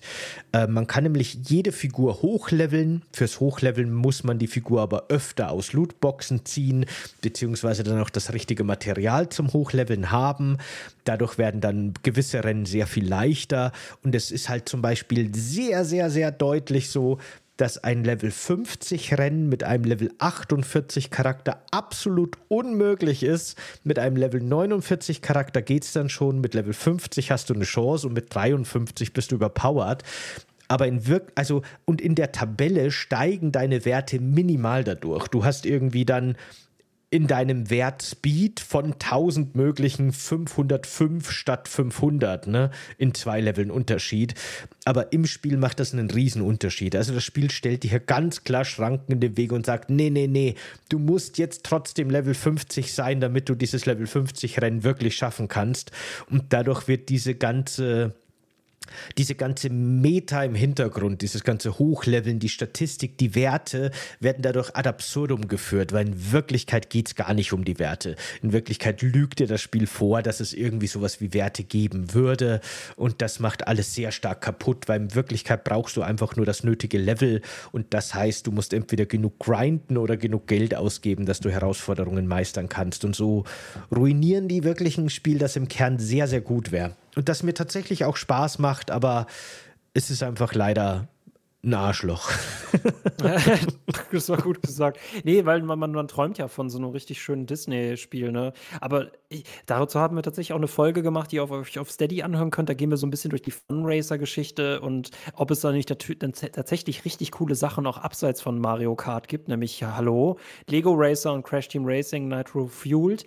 Äh, das gleiche, wir haben auch darüber gesprochen, es, es gibt keinen guten Nickelodeon-Racer da draußen und mittlerweile gibt es auch, wenn man denkt, ha, mit den ganzen Charakteren von DreamWorks könnte man einen richtig guten Racer machen. Nein, gibt es auch da draußen nicht. Also irgendwie geht zu Mario Kart, geht zu Crash Team Racing, aber ansonsten gibt es echt leider nicht so viele gute Racer da draußen. Und das mit Disney, das mhm. hat sich auch echt brutal angehört, was du mir erzählt hast. Nee, hat auf meiner Festplatte nichts zu suchen. Ja, ich habe es tatsächlich immer noch auf der Xbox installiert. Ich habe es ja muss ich zugeben, tatsächlich schon in der Beta-Phase gekauft. Damals konnte man es für 20 Euro kaufen und hat dann so ein bisschen Startguthaben gekommen, äh, bekommen und hatte Spaß damit. Und ich schaue auch bei jeder neuen Season wieder rein, weil es macht schon auch Spaß. Aber wie gesagt, ne, ich, also meine Kritikpunkte habe ich geäußert. Leider ähm, mhm. geht das Spiel so ein bisschen an dieser äh, Langzeit-Bezahlgeschichte kaputt. Schade, schade. Eigentlich aber wirklich gut. Mhm. Gut. Ja, äh, Spiel, ähm, ich weiß nicht, ah, müssen wir über Lies of P sprechen? Wenn du willst, ich gerne. Ich habe es nicht gespielt. Das steht auch noch auf meiner To-Do-Liste für, die, für dieses Jahr rückwirkend da würde ich tatsächlich skippen, damit wir über Spiele sprechen können, die dann definitiv die Zeit auch verdienen. Bei Lies of P kann ich euch auf jeden Fall empfehlen, schaut mal bei unserem Kollegen Stefan Fuchs vorbei. Der hat nämlich tatsächlich eine sehr lange Review gemacht zu Lies of P, äh, wie er das gerade in den, ähm, in den Dark Souls-Markt einordnet. Ich finde die Idee, Pinocchio mit Steampunk und das für ein Dark Souls-Spiel zu nehmen, also für ein Souls-like, finde ich richtig gut ich bin nicht gut genug darin zu erkennen, warum die Mechaniken von Lights of P irgendwie gemein sind. Es ist total überfrachtet und sehr frustrierend. Ich finde die Atmosphäre, die Welt finde ich cool. Ich denke, dass es bessere Souls-Spiele gibt. Aber dazu mehr bei Stefan Fuchs äh, bei YouTube zu sehen. Und das ist auch eigentlich alles, was ich zu Lies of P sagen möchte. Auch, ich wünsche mir eigentlich noch ein Nussknacker-Spiel. Wisst ihr, ein Souls-Spiel in einem Nussknacker-Steampunk-Universum. Das wäre cool. Wir kriegen wahrscheinlich erst der Zauberer von Oz vom gleichen Entwickler erstmal. Ich, ich finde, Lies of Pi geht schon, geht schon nahe an Nussknacker ran, finde ich. Die, von der Idee her ja, ne? Aber ich möchte unbedingt in einem riesen Wohnzimmer als kleine Miniatur-Zinnsoldat mm, gegen irgendwelche Ratten kämpfen. Okay. Das ist so geil. Das ist dann so, wie, wie hieß das? Die, die, das, das war eine relativ erfolgreiche Franchise eine Zeit lang. Ähm, ähm, äh, ach, wie hieß denn das mit den grünen Spielzeugfiguren? Ach, äh, du meinst äh, äh Army, äh, Army Man. Army Man, genau. genau. Da hatte ich auch mal irgendein Third-Person-Shooter Army Man-Spiel. Army Man Sarge Heroes war das. Das habe ich eine Zeit lang gespielt früher und fand sehr lustig. Diese, diese Idee, dass man irgendwas sehr Kleines in einem ganz normalen Wohnzimmer ist und dadurch wird das Wohnzimmer durch die Größenverhältnisse einfach zu so einem abenteuerlichen Schauplatz. Ne? Das ist was, das fängt Pikmin schön ein, aber das mochte ich auch an Army Man total gerne. Ich würde zu gern mal eine Folge machen und die machen wir ja auch demnächst, aber ich will noch nicht zu viel verraten. Aber Toy Story-artige Spiele, da empfehle ich euch auch tatsächlich Army Man Charge Heroes, wo man tatsächlich mal auf einem Badewannenrand kämpfen kann oder in einem in einem, ja, eigentlich ist das Level genauso wie ein Nussknacker. Es ist ein Wohnzimmer, das gerade weihnachtlich dekoriert ist. Man muss auf Geschenken kämpfen. Army Man Sarge Heroes für PlayStation 1, großartiges Spiel. Genau, das habe ich, glaube ich, ich weiß gar nicht mehr, ob das GameCube oder N64 war. Ich kann es gar nicht mehr einordnen, aber das mochte ich das auch war, sehr das gerne. Ich hatte sogar einen N64er, aber das, ich fand die PS1-Version davon besser.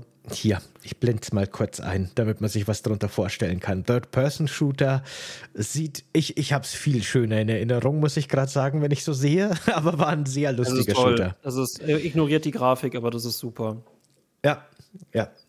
Es ist so ultra düster. Aber ich finde alle, also man, man kämpft zuerst in dieser, in dieser Figurenwelt, wo die halt herkommen, und dann müssen die in die reale Welt und dann verstehen die das alles nicht und äh, kämpfen im Wohnzimmer, in der Küche, im Sandkasten. Das ist einfach, es macht einfach Spaß. Ja, fand ich auch. Hat mir damals sehr viel Spaß gemacht. Na gut, aber das ist nicht dieses Jahr erschienen. Kommen wir Richtig, zum Oktober, nee, nee, oder? Hätte ja mal anscheinend dürfen. Ne? Nee, überhaupt nicht. Warte kurz. Oh, wir sind äh, noch im September. Kombat, mhm. Genau, Mortal ah. Kombat 1 müssen wir nicht drüber sprechen. Payday 3, wirklich Riesenenttäuschung, aber wir haben jetzt auch echt sehr viel über Enttäuschungen gesprochen. Deswegen möchte ich dem Raum überlassen zwei Spielen, die ich wirklich großartig fand. Cyberpunk 2077 kann man wirklich sehr kritisch sehen, sollte man auch kritisch sehen, hat den Game Award dieses Jahr auch wieder nicht verdient. Aber Phantom Liberty war eine sehr, sehr gute neue Erweiterung für das Spiel. Ich möchte nur ganz kurz sagen, weil ich es vorher auch im Chat gelesen habe. Ähm, ich finde Model Combat 1 schon interessant, weil ich auch schon seit dem zweiten Teil Model Combat Fan bin. Aber das ist auch was, das ich noch nicht gespielt habe. Deswegen kann ich jetzt auch nicht drüber reden. Aber irgendwann schaue ich mir das auch mal an. Gerade der Story-Modus sieht wieder sehr cool und sehr unterhaltsam aus. Ich mag diesen albernen, over-the-top, diese, diese überzeichnete, bescheuerte Gewaltdarstellung aus Model Combat, finde ich schon auch sympathisch das macht mir schon auch Spaß, weil es eben so albern ist und sich nicht ernst nimmt. Dadurch funktioniert das für mich auch sehr gut. Aber zu Model Combat 1 kann ich jetzt nichts sagen. Äh, Phantom Liberty. Ja. Hast du, hast du äh, Zeit, Zeit gehabt, äh, nee. zwischen reinzuspielen? Nee, habe ich nicht gespielt.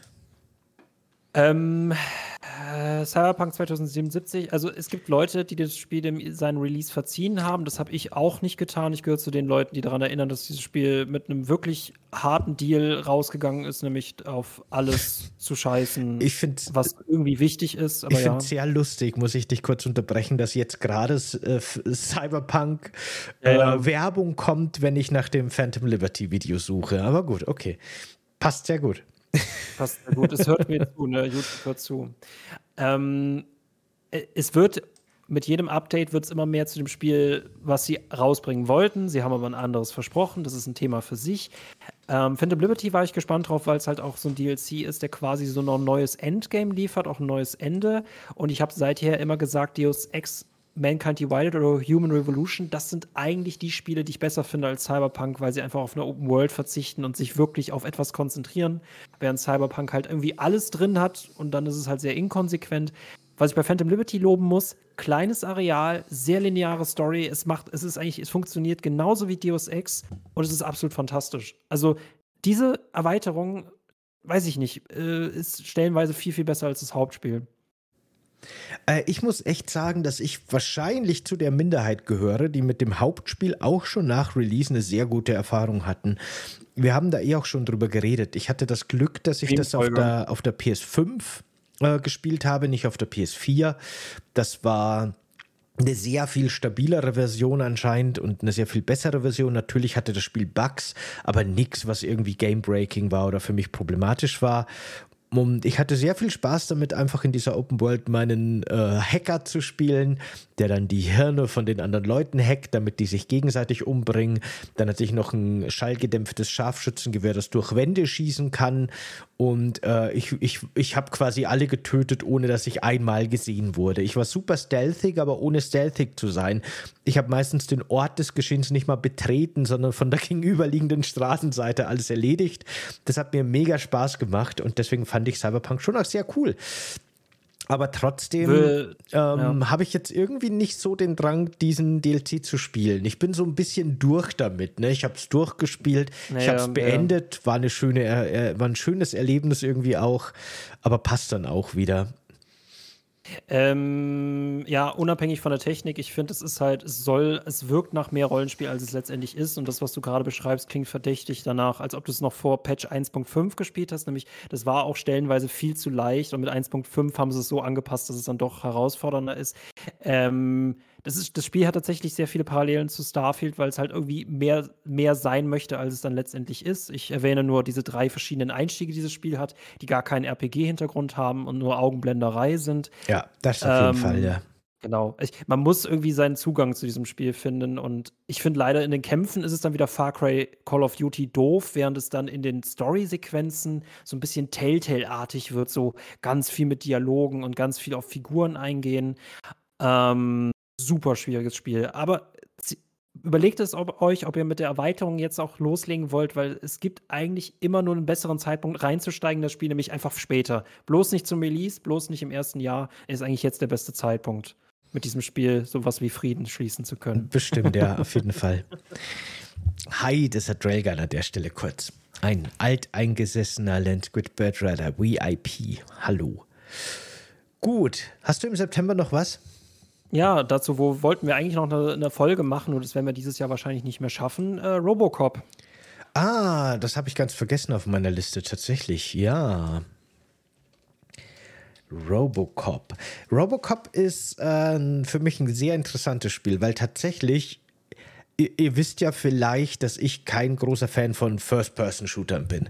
Und man hat in den Trailern immer dieses First-Person-Shooter-Gameplay gesehen und ich dachte mir so, ja, keine Ahnung, Robocop, Nostalgie und so, 80er, alles cool, aber weiß ich jetzt nicht, ob das mein Spiel ist. Und dann haben wirklich alle also nicht wirklich alle, aber gefühlt alle, vor allem jetzt auf Twitch, wenn ich streame und so im Chat immer wieder geschrieben, hey, Robocop, voll cool, hast du das schon gespielt? Willst du dir das nicht mal anschauen? Und ich glaube, Michael, du hast auch mal irgendwie erwähnt, dass Robocop echt gut ist. Du hast das, glaube ich, getestet oder so, ne? Für mhm, irgendeinen. Ich habe so Four Players für, und für ja. Vodafone Feature getestet und äh, ich wollte nicht, ich weiß nicht, wusste nicht, ob du noch weitermachen nee, wolltest. Nee, ich, ich wollte nur sagen, genau. Und dann äh, habe ich es mir doch mal gegeben, weil ich mir dachte, okay, ich habe dann auch einen Key dafür bekommen, zufällig eher. Und habe mir gedacht, gut, dann schaue ich es mir an. Und ich muss echt jetzt sagen, verdammt, das ist so gut und so lustig und so charmant und so toll. Ich bin echt froh, dass ich das jetzt noch gespielt habe, weil da hätte ich wirklich was verpasst, muss ich sagen.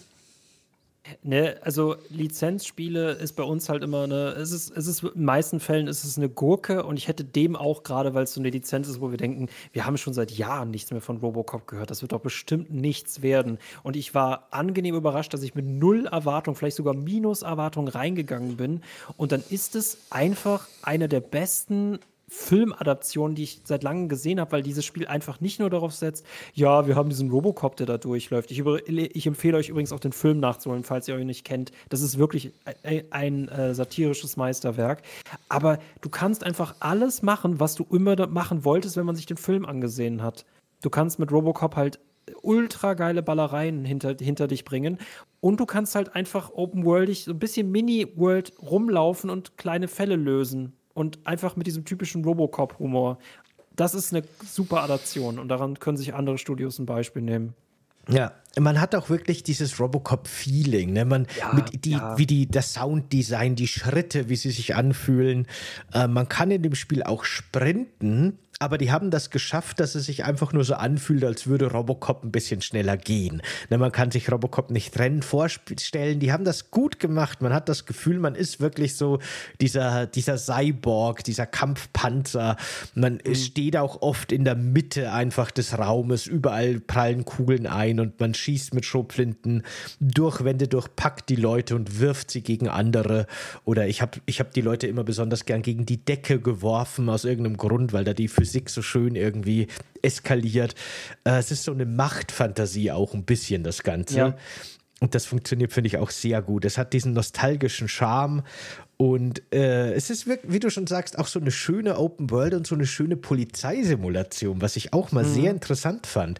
Weil wir haben ja sehr oft in so offenen Welten eher diese Gangsterperspektive es gab dann mal so Spiele wie Streets of LA oder Streets of New York, die versucht haben, dass man auch mal eine, einen Polizisten spielt. Aber tatsächlich waren das auch immer hochkriminelle Polizisten, die einfach ohne irgendwie, ohne irgendwas Leute durchsuchen und äh, selber gegen Gesetze verstoßen. Und hier gehen wir halt wirklich durch die Straßen und verteilen auf dem Weg zu, von A nach B Strafzettel, weil irgendwer vom Hydranten parkt oder sowas. Und das ist halt einfach so super lustig und so sympathisch. Also ich habe das wirklich sehr gemocht, das Spiel. Ähm, äh, das perfekte, das perfekte Robocop-Spiel, die perfekte Filmadaption. Super nostalgisch, aber wirklich auch ein gutes Spiel, voller Humor und cooler Ideen. Also doch, das hat mich sehr begeistert. Das hätte ich wirklich nicht gedacht. Die haben, die haben einfach das Talent, dass du halt im Polizeirevier bist. Du kriegst so richtig dämliche Quests, dass zum Beispiel jemand äh, an, seinen Schließ, äh, sein, an sein Schließfach nicht rankommt. Und in jedem anderen Spiel würden wir das als irgendwie hyperdämlich empfinden, aber es ist so super lustig, dass einfach PolizistInnen Robocop darum bitten, kannst du bitte meinen Schrank öffnen? Natürlich. Ja, klar. und dann reißt er den Schrank auf und du bist einfach für solche kleinen Sachen super dankbar. Oder dass er halt Beschwerde ähm, abarbeiten soll und die Leute ja. ne, ihre Sorgen ihm mitteilen und er geht dann so analytisch analytisch dran, okay, ich verstehe. das ist, das so ist am Anfang so gut, ne? wenn, wenn irgendwie die Schlange am, am Schalter ja, ja, von der ja, Polizei so lang ist und der Kollege sagt, hey Robocop, kannst du mal schnell den zweiten Schalter übernehmen? Und dann kommen halt der Reihe nach Leute und in Dialogbäumen, so Mass Effect-mäßig, löst du dann deren Probleme äh, das steckt halt so vo voller so vieler cooler kleiner Ideen, die dann auch immer wieder, es wechselt auch so schön zwischen Erkundung und Action und Story-Passagen. Hier die Szene, die wir gerade sehen, ist auch eine sehr lustige Passage, wo man irgendeinen Drogendealer retten muss vor seinen anderen Drogendealer-Konkurrenten. und man denkt dann irgendwie so, okay, das ist jetzt hier voll die Gangster-Situation und so weiter. Und dann stehen die da oben und diskutieren über Ökonomie quasi und über die Theorien des Marktes und und so weiter.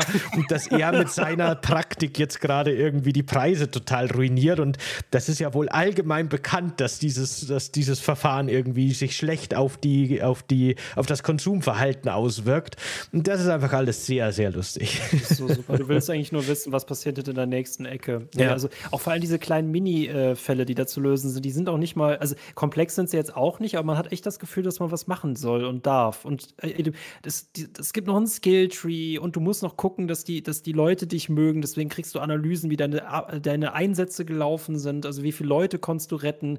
Das setzt dich so einem richtig coolen Druck aus. Und ich kann mich nicht erinnern, mal wirklich ein gutes Polizist, äh, also Cop-Spiel gespielt zu haben. Ja, und da gibt es auch diese schönen Passagen, wo er mit seiner Psychologin redet und wo dann so dieser Konflikt zwischen Maschine und Mensch mhm, thematisiert mm, ja, wird. Ja, was ja die Filme ja. eigentlich so gut wie, also nur sehr oberflächlich machen. Die holen schon alles aus dieser Robocop-Lizenz raus. Doch, wirklich toll. Wenn ich, äh, hätte ich nicht gedacht. Hätte nee, ich nicht gedacht. Ich auch ich, nicht. Äh, so viel Geld drauf gewettet, dass das nicht gut wird und ich bin, ich wäre nie dankbarer gewesen, so falsch zu liegen. Ja, total. Spielt Robocop, spielt Robocop, ja. Genau, Mike schreibt gerade noch, die Spiele, die du meinst, heißen True Crime Streets of LA und New York. Genau, True Crime ist der über, übergreifende Name. Das waren die Polizeispiele, genau. Ja. Nee, Robocop ist wirklich toll. Hat mich auch gewundert und positiv überrascht. Sehr cool. So, sind wir im September durch? Äh, von meiner Seite aus, ja. Okay dann gehen wir gern weiter in den Oktober. Da habe ich auch tatsächlich jetzt gerade zumindest nur ein Spiel auf meiner Liste. Und das ist auch ein Spiel, das mich durchaus positiv überrascht hat, nämlich Super Mario Wonder, das neue 2D-Mario-Spiel. Ähm, ich muss sagen, dass ich eigentlich, was so 2D-Marios angeht, relativ übersättigt war.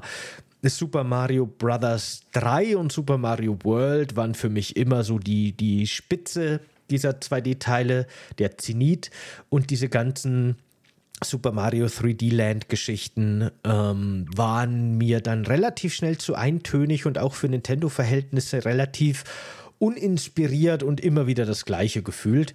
Und jetzt haben wir Werbung, aber ist ja wurscht. Äh, und Wonder war tatsächlich zum seit langem mal wieder das erste 2D Mario, also 3D-Teile natürlich mal ra rausgenommen äh, das mich wirklich wieder positiv überrascht hat, weil es sehr viele coole neue Ideen hat, sehr viele coole, lustige Ideen.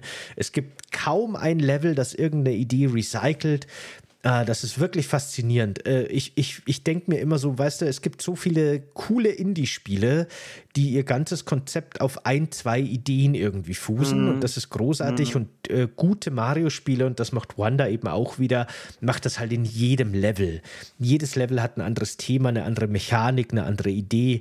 Äh, wirklich gut wieder. Wirklich seit langem mal wieder ein richtig, richtig gutes 2D-Mario-Spiel, das ich wirklich zu den ganz Großen zählen würde. Und ich suche gerade eine Stelle, in der Mario sich einfach in Benjamin Blümchen verwandelt. Da könnt ihr mir sagen, was ihr wollt. Das ist einfach nur ein 1 zu 1 Rip-Off von Benjamin Blümchen, diese oh, neue Elefantenverwandlung. Ich bin mir ziemlich sicher, dass man in Japan Benjamin Blümchen nicht kennt, aber ich fand es schon sehr lustig. Äh, also Super Mario Wonder ist definitiv die beste Benjamin Blümchen-Adaption, die wir jemals kriegen werden. Von der wir nicht wussten, dass wir sie ja, haben wollten. Genau. Okay. Ja, sehr, sehr lustiges, sehr cooles Spiel, muss ich sagen. Also wieder mal ein echt gutes 2D Mario seit langem. Es ist krass, was ihr Nintendo-mäßig bekommen habt dieses Jahr, was so komplett parallel neben mir passiert ist. Ja, ja, Nintendo hat dieses Jahr wieder ganz schön äh, geliefert. Die hatten irgendwie zu Wii U-Zeiten echt irgendwie Probleme. Da haben die irgendwie so ein bisschen in, mit der Wii haben die entdeckt, dass man den Casual-Markt echt gut melken kann und dachten sich mit der Wii U, die machen jetzt die Casual-Konsole überhaupt. Aber jetzt mit der Switch drehen die wieder ganz schön auf. Ziemlich gut. Jetzt müssen die nur mal noch ein neues F-Zero machen F-Zero 99 ist nett, aber das zählt nicht. Äh, und dann bin ich echt happy. äh, ja, ich sehe es nämlich gerade. Äh, September war ein voller Monat, Oktober war ein voller Monat, November war okay. Nee, stimmt gar nicht. Oh Gott. Ja, ne, nee, November war okay. November war okay. Oktober war schlimm. Ich, ich will gar nicht über jedes einzelne Spiel reden, was ich testen musste. Ich sag euch nur, Leute, spielt niemals Meister Detective Pikachu kehrt zurück. Bloß nicht spielen. Es ist komplette Geldverschwendung und Programmierverschwendung. Ähm, Und darüber hinaus hatten wir so viel auch im Oktober. Assassin's Creed Mirage. Möchte ich gar nicht großartig drüber reden. Ich würde die Zeit aufsparen für die Titel, über die ich wirklich reden möchte. Assassin's Creed Mirage, ein eher runtergedampftes Assassin's Creed, aber auch wieder hier so ein Assassin's Creed. Es hat für mich immer noch nicht diesen Punkt erreicht, dass ich sagen muss, ich bin jetzt wieder Assassin's Creed-Fan. Und das wird vielleicht auch nie passieren, es sei denn, Assassin's Creed Hexe wird toll. Ähm, müsste ich über zwei Spiele im Oktober reden, wäre es wahrscheinlich, ich möchte mit dir über Ghost Runner 2 reden und dann müssten wir wahrscheinlich noch über Alan Wake 2 reden. Aber ich bin gespannt, was du mitgebracht hast.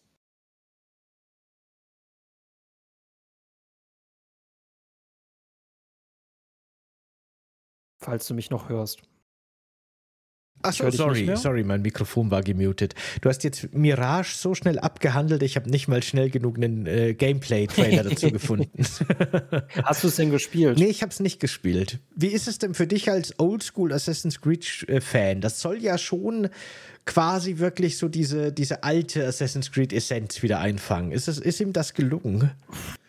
Oh, ganz schwierig. Ähm, Hintergrundgeschichte, dann können wir gerne doch darauf ausführlicher eingehen. Das basiert auf dem Assassin's Creed Valhalla Code. Das wollte ursprünglich eigentlich nur ein größerer DLC sein. Sie haben sich aber dann dazu entschieden, daraus einen eigenständigen ähm, Loan, Loan äh, also einen Standalone zu machen. Und äh, Valhalla war ja RPG-kampfmäßig. So. Und wenig Stealth. Jetzt haben sie bei Mirage den Stealth in die Höhe getrieben. Das funktioniert auch super. Das spielt sich genauso, wie wir es eigentlich uns Assassin's Creed wünschen. Also zumindest ich weil ich mag diesen Stealth. Ich weiß, die Reihe hat eigentlich, man möchte so ein bisschen die Stealth-Fantasie haben, aber eigentlich nicht wirklich stealthy spielen. Das Problem ist nur, in Kämpfen merkt man dann, das funktioniert nicht. Du bist unterpowered, es gibt viel zu viele Gegner und ähm, du bist dazu gezwungen, die Kämpfe zu meiden, landest aber trotzdem halt immer häufig in Kämpfen. Das ist so, ah, so ein bisschen durchwachsen.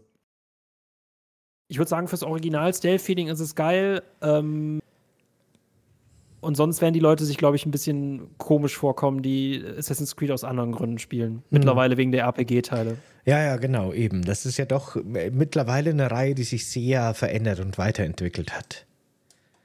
Ja. Nee, genau. Ich finde den Schauplatz Bagdad, also ich habe auch gemerkt, man merkt durch Mirage, was man an Assassin's Creed eigentlich liebt, nämlich Assassin's Creed sind keine großen Landstriche, sondern Assassin's Creed lebt eigentlich von Städten. Und das ist ja auch der einzige Ort, wo man Parcours umsetzen kann. Ähm, und in der freien Wildbahn geht das halt schlecht. Und man merkt, da es sich nur auf Bagdad konzentriert, das funktioniert super. Ähm, die Story ist auch interessant, ähm, halbwegs interessant, dass wir halt auch äh, wieder so ein typischer Assassine sind, der so ein Mentorenprogramm durchlaufen muss.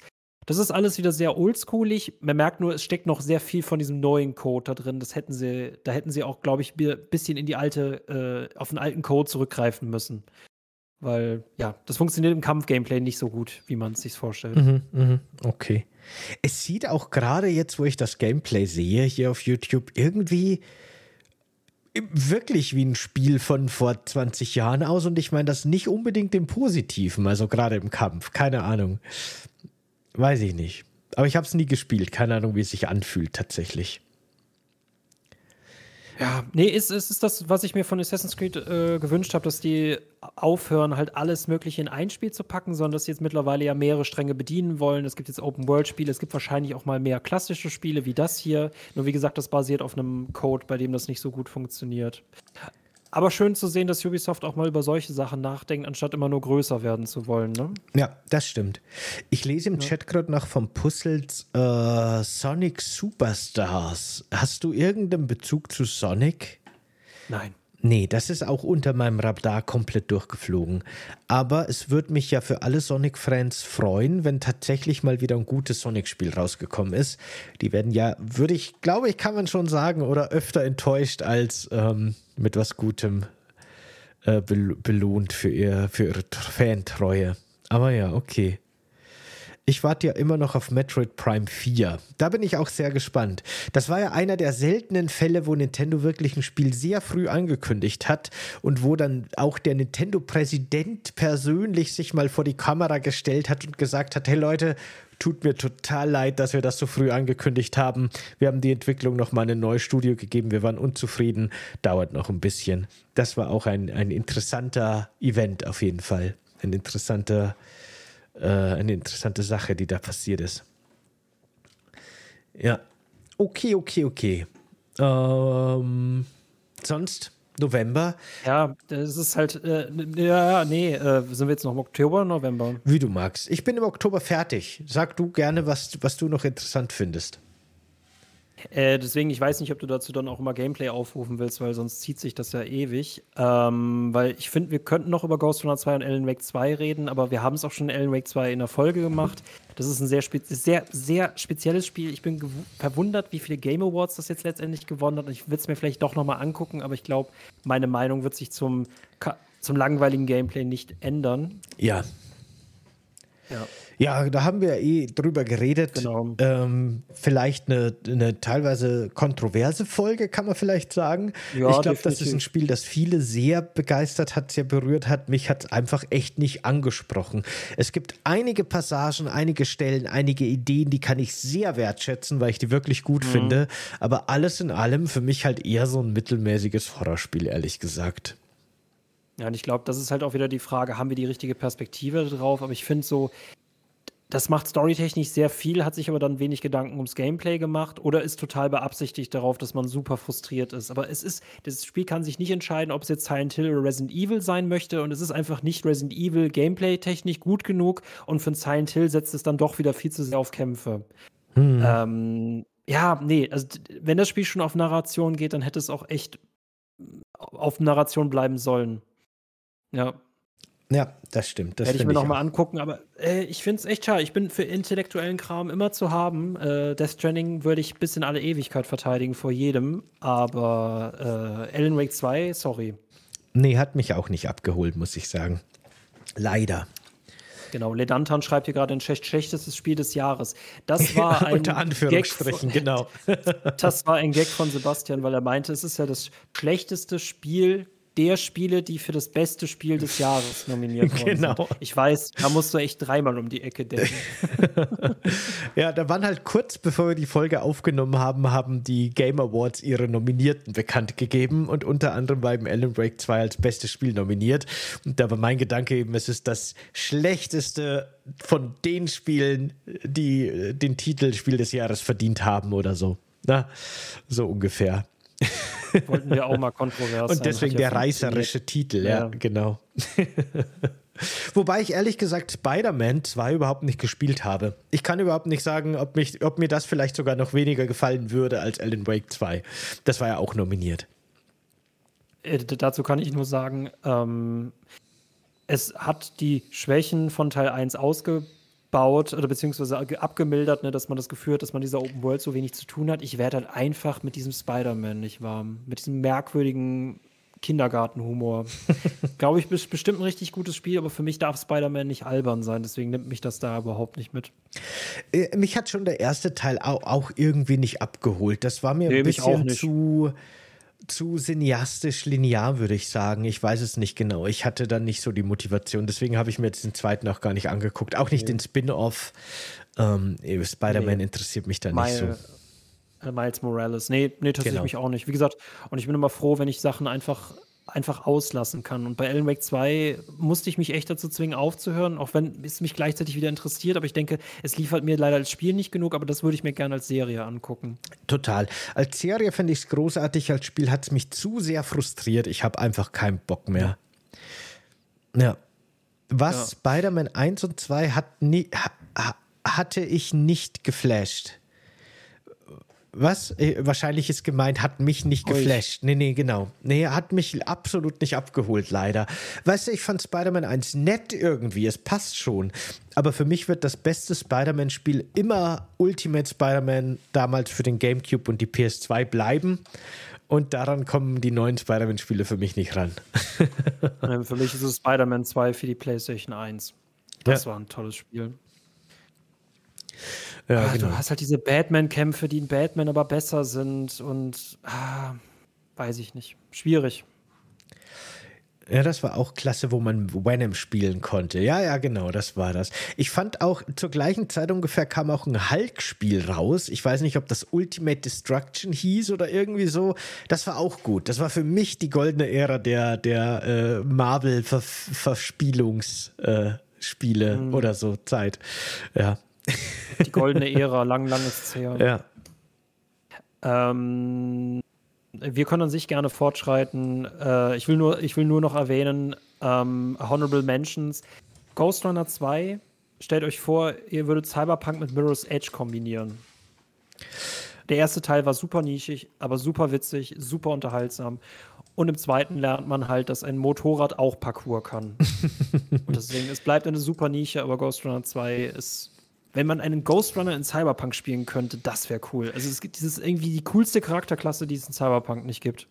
Ghost Runner äh, 2 habe ich nur mal gesehen in einem anderen Stream quasi und das ist ja so ein bisschen, es ist blöd, das zu vergleichen, aber kein besserer Vergleich ist mir eingefallen. Das ist für mich so ein bisschen Super Meat Boy 3D. Im Endeffekt hat man ja diese Level mit ganz vielen verschiedenen Gegnern zum Beispiel und man muss alle diese Gegner töten, damit man weiter ins nächste Level kommt. Ne? Und ansonsten wird man sehr schnell resettet. Oder verwechsel ich das gerade? Oberflächlich betrachtet würde ich dir wahrscheinlich zustimmen. Ja, okay, ja. genau.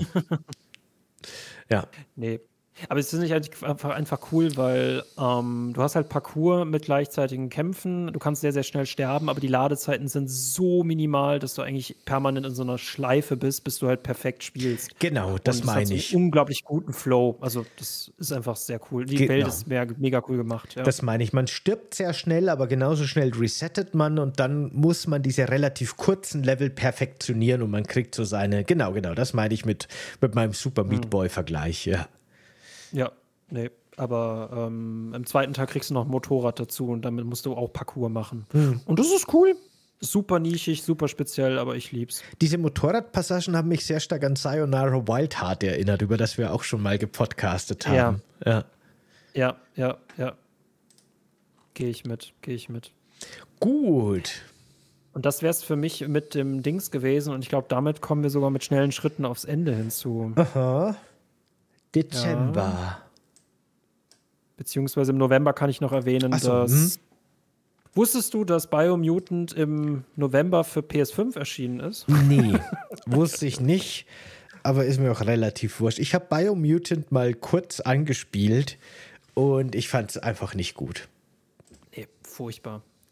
Furch, furchtbar. Honorable Mention noch, bevor, äh, also ich weiß nicht, welche Titel du noch auf deinen Listen hast, aber äh, was tatsächlich bei mir in der Top 5 gelandet ist, war Stronghold Definitive Edition. Ja, ich weiß auch nur ein Remake, aber Stronghold ist heute noch genauso sexy wie damals. Stronghold ist grundsätzlich ähm, super, ja. Ja, spiele tatsächlich da nochmal die Kampagne auf schwer durch und äh, das ist schon ein Brocken. Macht, Aber macht, macht Spaß. Nach allem, was ich gehört habe, ist die Definitive Edition ein bisschen enttäuschend, teilweise auch, weil sie doch halt nur das Spiel nochmal so ein bisschen hübscher macht, aber nicht unbedingt jetzt großartig Mehrwert liefert im Vergleich zum Originalspiel, oder? So, so weit würde ich nicht gehen, weil das Ding kostet halt nur 15 Euro. Okay, ne? ja, das ist gut schon genau, mal. Und du, und, genau, und du kriegst eine neue Kampagne dazu, beziehungsweise zwei neue Kampagnen und du kriegst jetzt äh, mit vielleicht drei Euro Kosten, die kriegst du halt noch neue DLCs. Ich glaube, die legen damit erstmal nur eine Basis hin und in einem Jahr kriegst du dann die Complete Edition, die dann 30 kostet und die wird dann genau das sein, was du wahrscheinlich erwartest. Mhm. Okay, alles klar. Genau, genau aber den, den Kritikpunkt verstehe ich auch vollkommen. Den seht Utwin und ich genauso. Wir hatten dazu auch einen Podcast gehabt. Das ist jetzt gerade echt nicht viel, aber es kostet auch nur 15 Euro und auch ist erst der Anfang. Also die werden Stronghold jetzt auch weiter ausbauen. Naja, da bin ich gespannt drauf. Grundsätzlich hätte ich ja echt mal wieder Bock auf äh, Stronghold, weil es ist schon sehr, sehr, sehr großartig. Immer noch eins meiner liebsten Aufbaustrategiespiele. Ähm, ja, muss ich mal gucken, wie sich die, die Definitive Edition dann noch weiterentwickelt. Nee, also hübschere Grafiken, ähm, Infanterie, also die ganzen Einheiten sehen neu aus, es spielt sich viel fluffiger. Ähm, und ich finde, Stronghold ist einfach, wir reden viel zu selten über Stronghold, weil wir reden immer nur über Age of Empires oder wir reden nur über Anno. Aber ich finde, Stronghold hat es einfach geschafft, die, es ist eine perfekte Militär- und Aufbausimulation in einem. Ja. Deswegen, ähm, ja, bin, bin, äh, bin ich gespannt, was da noch in DLCs kommt. Ja, nee, ich fand das schon immer sehr cool, auf jeden Fall. Na gut. Das sieht so geil, das sieht so geil aus. Also mit diesem, ich sehe das jetzt gerade erst im Stream. Es hat diesen richtigen Historien-Bilderbuch-Look. Das haben die 3D-Teile nicht mehr hinbekommen. Genau, das stimmt. Es ist auch wirklich so eine schöne Wirtschafts- und Aufbausimulation eben. Ne? Der militärische Aspekt ist da und der ist auch wichtig, aber es wird halt trotzdem nicht vernachlässigt, dass man eben seine, seine, seinen Ressourcenkreislauf schön aufbauen muss. Äh, das Spiel verbindet eben schon wirklich, wie du schon mhm. gesagt hast, ne? diese Aspekte ja. perfekt miteinander. Das mag ich auch sehr gerne dran. Ah, da wirst du dich immer dran. Also ich liebe den Soundtrack, ich liebe es halt, Wirtschaftsketten aufzubauen. Ich liebe es, belagert zu werden in dem Spiel. Dann bin ich mal gespannt, wann wir dann mit Stronghold äh, Crusader Definitive Edition rechnen dürfen, weil dem stehen dann jetzt alle Wege offen. Ja. Ja. Ähm, und ansonsten endet dieses Jahr sehr leise, wie ich finde, weil das letzte, was jetzt noch erschienen ist, war Avatar Frontiers of Pandora was ich nicht weiß, ob dich das überhaupt interessiert hat. Nee, gar nicht. Hatte ich gar nicht auf dem Schirm. Nee, ist storytechnisch absolut langweilig und sie haben wirklich gefühlt ihr gesamtes Budget darauf gelegt, Pandora aus den Filmen so gut wie möglich nachzustellen. Und das funktioniert auch, glaube ich. Ich glaube, das kann man ganz gut mit Scorn vergleichen. Scorn hat es geschafft, ein interaktives Alien-Museum zu sein. Und Avatars Frontiers of Pandora hat es geschafft, ein gutes ähm, Avatar-Museum zu sein. Nur dann eben leider ohne Gameplay, das fesselt, weil man gefühlt auch nur Far Cry-mäßig eine Basis nach der anderen erobern muss. Hm, okay. Äh, ich habe von dem Spiel ehrlich gesagt so gut wie überhaupt nichts mitgekriegt. Ich hatte das überhaupt nicht auf dem Schirm. Es hat mich auch nicht großartig interessiert. Und ich habe diesen Avatar-Hype noch nie so ganz verstanden. Also ich meine, ich fand den ersten Film auch irgendwie nett, aber letztendlich ist es auch nur Pocahontas. Und das hört man immer, das hört man immer. es ja. ist mhm. halt auch wirklich so. Und den zweiten fand ich ehrlich gesagt nicht gut. Ich, ich habe da den Hype drum nicht verstanden. Mir hat der wirklich nicht gefallen. Und insofern hat mich das Spiel auch nicht wirklich interessiert. Ähm, aber ja, okay. Ist, ist mir das relativ der, wurscht, ehrlich gesagt, einfach. Das war der Film, den ich damals im Abi, zur Abi-Zeit dreimal hintereinander gesehen habe. Ich muss sagen, es ist schon ein Augenporno. Das war schon beeindruckend, ja, was James Cameron da geliefert Fall, hat. Klar ich finde auch der zweite ist optisch beeindruckend. Du darfst nur nicht darauf achten, was genau passiert. Sei beeindruckt, aber hinterfrag nichts und es ist auch echt nicht gut. Und jetzt will er irgendwie noch viel, viele weitere Filme bringen und ich denke mir so, es wird wahrscheinlich nur noch schlechter. Aber wer das immer schon mal erkunden wollte, Avatar, Avatar Frontiers of Pandora. Jo. Ich habe für den Dezember auch nur ein Spiel tatsächlich noch und zwar SteamWorld. Äh, wie heißt es? SteamWorld Build, genau. Das ist quasi der neueste Teil der SteamWorld Franchise. Ich finde das ganz interessant, dass da das Entwicklungsstudio quasi mit der Marke SteamWorld immer wieder neue Genre erkundet. Und ähm, während jetzt tatsächlich SteamWorld Dick das wahrscheinlich so das, das, der, der Hauptteil der Franchise mir tatsächlich noch am wenigsten gefällt, fand ich zum Beispiel SteamWorld Heist oder SteamWorld Quest, die dann eher so ein ähm, in SteamWorld heißt, so ein sehr interessantes neues rundenbasierendes Gangster-Kampfsystem irgendwie etabliert haben und in äh, Quest ein Roboter-Fantasy-Szenario. Ähm, fand ich es jetzt auch ganz interessant, dass sie jetzt mit SteamWorld Build mal versucht haben, ein Aufbaustrategie und so ein Wirtschaftsstrategiespiel zu machen. Und interessant fand ich, dass äh, das Spiel versucht, und zwar auch relativ gut, muss ich sagen, äh, Anno also dieses typische Anno-Gameplay von wegen, man fängt mit äh, Arbeit, Arbeitsrobotern in dem Fall an und muss dann deren Bedürfnisse befriedigen, damit man dann Bürgerroboter kriegt und dann Aristokratenroboter ja, und dann Wissenschaftlerroboter. Und äh, so muss man quasi seine Stadt aufbauen. Gleichzeitig gräbt man sich aber auch in den Minen quasi durch die, durch die verschiedenen Höhlen und Stollen und äh, da wird es plötzlich sehr stark Minecraft, äh Quatsch, Minecraft sage ich schon. Ich meine Dungeon Keeper. Das geht sogar so weit, dass sogar das Geräusch, wenn man einzelne Blöcke zum Abgraben markiert, exakt das Geräusch aus Dungeon Keeper ist. Also das verstehe ich schon als Referenz. Und da muss man eben auch seine Räume graben und bauen und eben Lebensräume beziehungsweise äh, Operationsbasen für die einzelnen verschiedenen Einheiten bauen, die es da unterirdisch gibt, die verschieden spezialisiert sind. Und dann gibt es eben auch so Insektenkolonien, die irgendwo sind, die abgewehrt und bekämpft werden müssen. Und ganz tief Super unten cool. findet man dann so die Überreste von so einer alten Terminator-Fabrik im Grunde, wo so alte äh, Roboterwaffen wieder aktiviert werden, während man so die wertvollen Rohstoffe abgräbt. Das ist eine super schöne Kombination. Äh, hat mir sehr gut gefallen, das Spiel. Äh, leider muss ich sagen, es gibt irgendwie fünf verschiedene Szenarien. Und nachdem ich das erste Szenario in ein paar wenigen Stunden abgeschlossen habe, war ich sehr gehypt drauf, die anderen Szenarien mir anzugucken. Und leider sind die alle sehr identisch. Also man muss schon sagen, nach ein paar Stunden hat man es einmal durchgespielt und dann ist die Luft raus, ehrlich gesagt. Aber die paar Stunden waren sehr, sehr schön und hat mir echt gut gefallen. Schöne Kombination aus Anno und äh, mein, äh, ich sage immer Minecraft, Dungeon Keeper. Ja. Ähm, ist aber noch Early Access, wenn ich das richtig verstanden habe, ne? Äh, weiß ich, ehrlich gesagt, weiß ich das jetzt gar nicht. Habe ich gar nicht weiß so wahrgenommen, aber kann sein, ja. Spielst du über äh, Xbox Game Pass, oder? Mhm, genau. Mhm, dann schreibe ich mir das auf jeden Fall auf. Ja. Ich, ja, ich will, dass solche Strategien jetzt schon wieder zurückkehren. Äh, bei, bei Dungeon Keeper, ähm, die oh Gott, die neuen Dungeons, da brauchst du gar nicht drüber zu reden. Ja, finde ich gut. Ja, ich habe auch, weil du es kurz ansprichst, Dungeons 4 angespielt, das ja quasi so ein bisschen so ein geistiger Nachfolger sein will von ja, Dungeon Keeper. Ja. Aber das hat für mich einfach ein ganz zentrales Problem, das mir echt nicht gefällt. Und zwar, dass man hier die Einheiten direkt baut. Also man, man platziert im Grunde Nester in seiner, in seiner Schlafkammer und dann spawnen die, die Einheiten direkt. Während Dungeon Keeper halt immer den Reiz hatte, dass man im Endeffekt einfach so ein Dungeon Manager ist und man mhm. versucht, mhm. Dungeons so zu gestalten, dass das gewissen Monstern gefällt und dann kommen die oder auch nicht und dann gibt es so Knatsch zwischen den verschiedenen Monstern.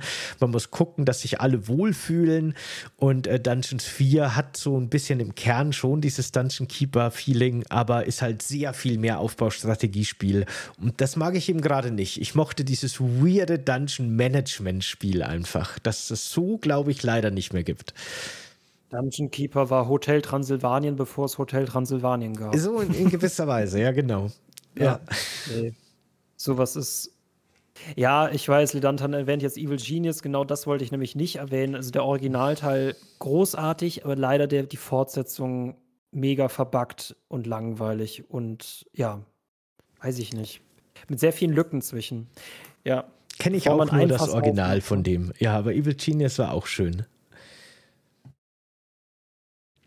Ähm, hast du noch irgendwas für 2023? Nö, ich bin tatsächlich durch mit den Spielen, die mich so am meisten beschäftigt haben. Ich lese gerade noch den interessanten Take Avatar Schlümpfe auf Crack. Okay, na gut, nehmen wir mal so zur mhm. Kenntnis. Schaut euch Avatar Herr der Elemente an. Das ist das vielleicht den bessere Avatar, hat. ja, genau. genau. ja. Nee, super Fantasy-Welt. Gut. Äh, das war 2023. Ich fand, es war für mich sehr herbstbeladen. Äh, also die besten Sachen für mich kamen erst im Herbst mit Robocop und dergleichen. Ach, bei mir war es tatsächlich eher relativ gleichmäßig verteilt, muss ich sagen. Wenn ich so hm. meine Liste hm. durchgehe, abgesehen vom Februar, wo für mich jetzt wirklich nichts Interessantes dabei war, habe ich immer so jeden Monat ein bis drei Spiele aber relativ gleichmäßig verteilt tatsächlich. Also doch, ja, ja, doch. Hm, schon cool.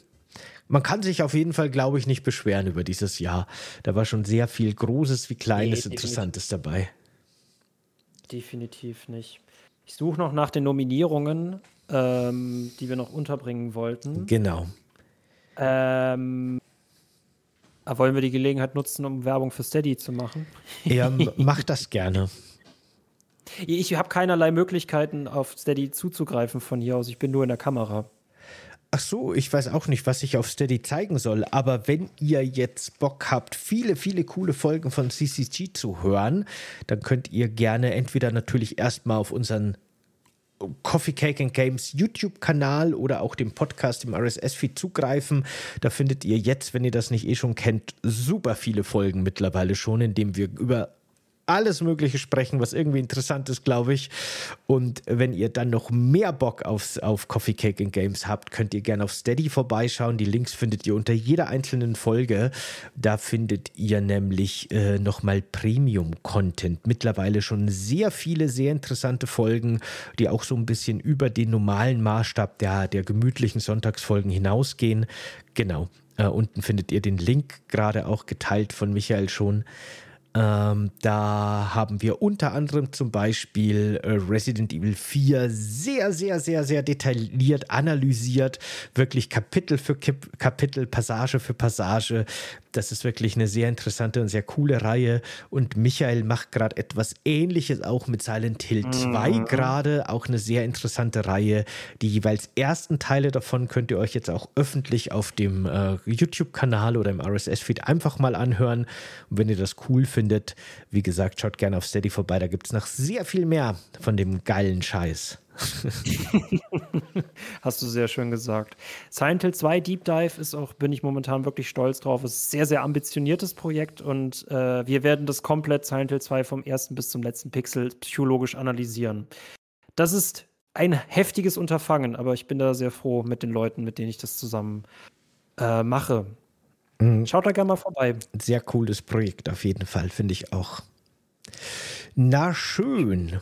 Wollen wir zu den Nominierten kommen in den, in ja, den Kategorien? Mach das Okay. aus dem Bauch raus. Du hast ja anscheinend stundenlang damit zugebracht. Genau, deswegen fange ich jeweils immer an in den Kategorien, dann hast du ein bisschen mehr Zeit, äh, dir Gedanken okay. zu machen. Okay. Ich habe mich schon vorbereitet. Fangen wir an mit Let's der go. Enttäuschung des Jahres. Das Spiel, das uns am aller, allermeisten enttäuscht hat, wo wir große Erwartungen hatten und große Vorfreude und dann war es letztendlich leider irgendwie doch nichts.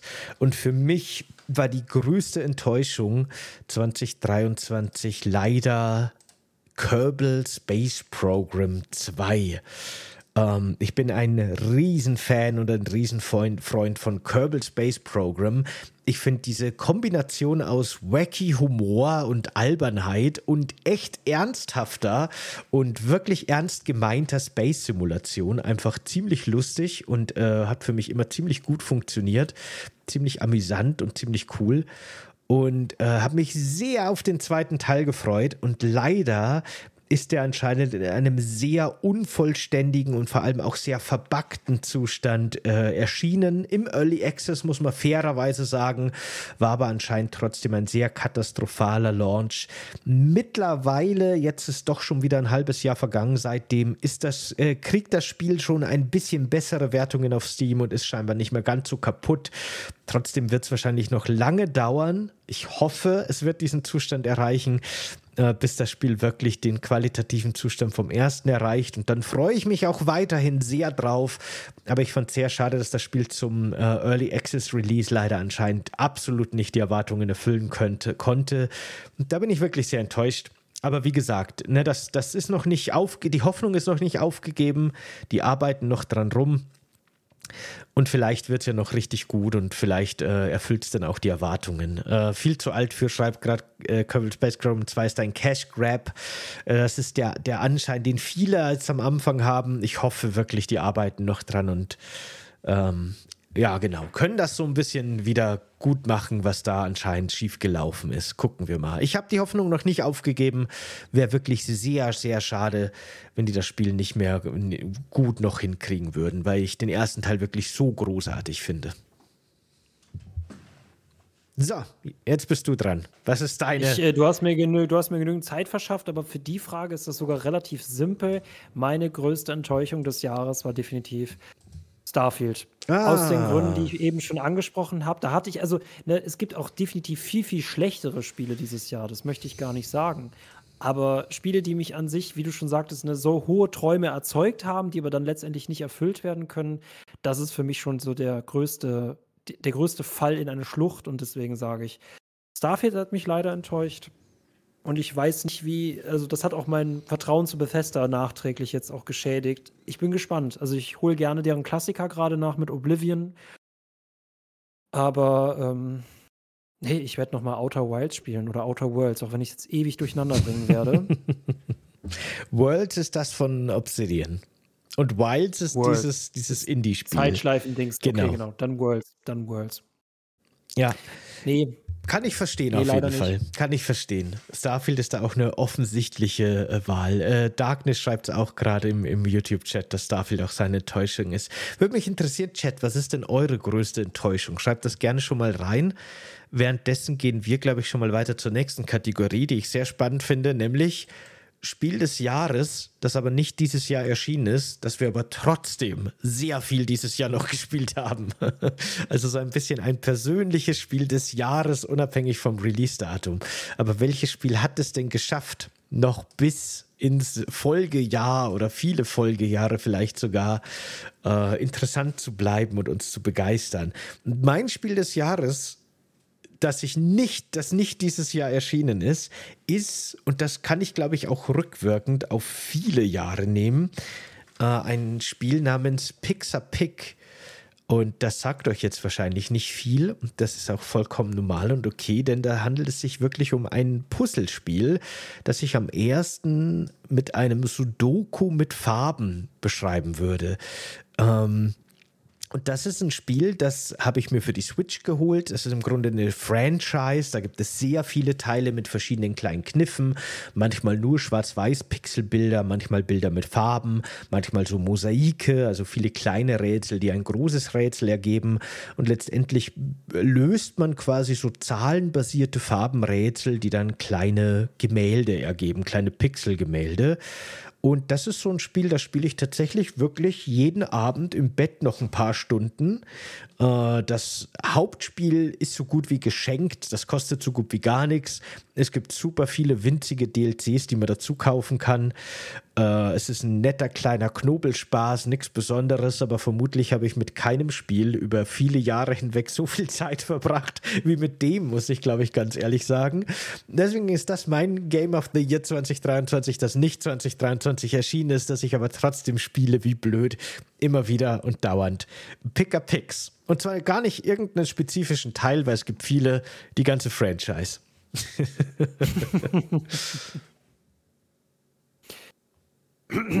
äh, ich verleihe den Preis an das Spiel, das dieses Jahr erschienen ist, aber nicht dieses Jahr, also das ich am meisten gespielt habe, aber nicht dieses Jahr erschienen ist.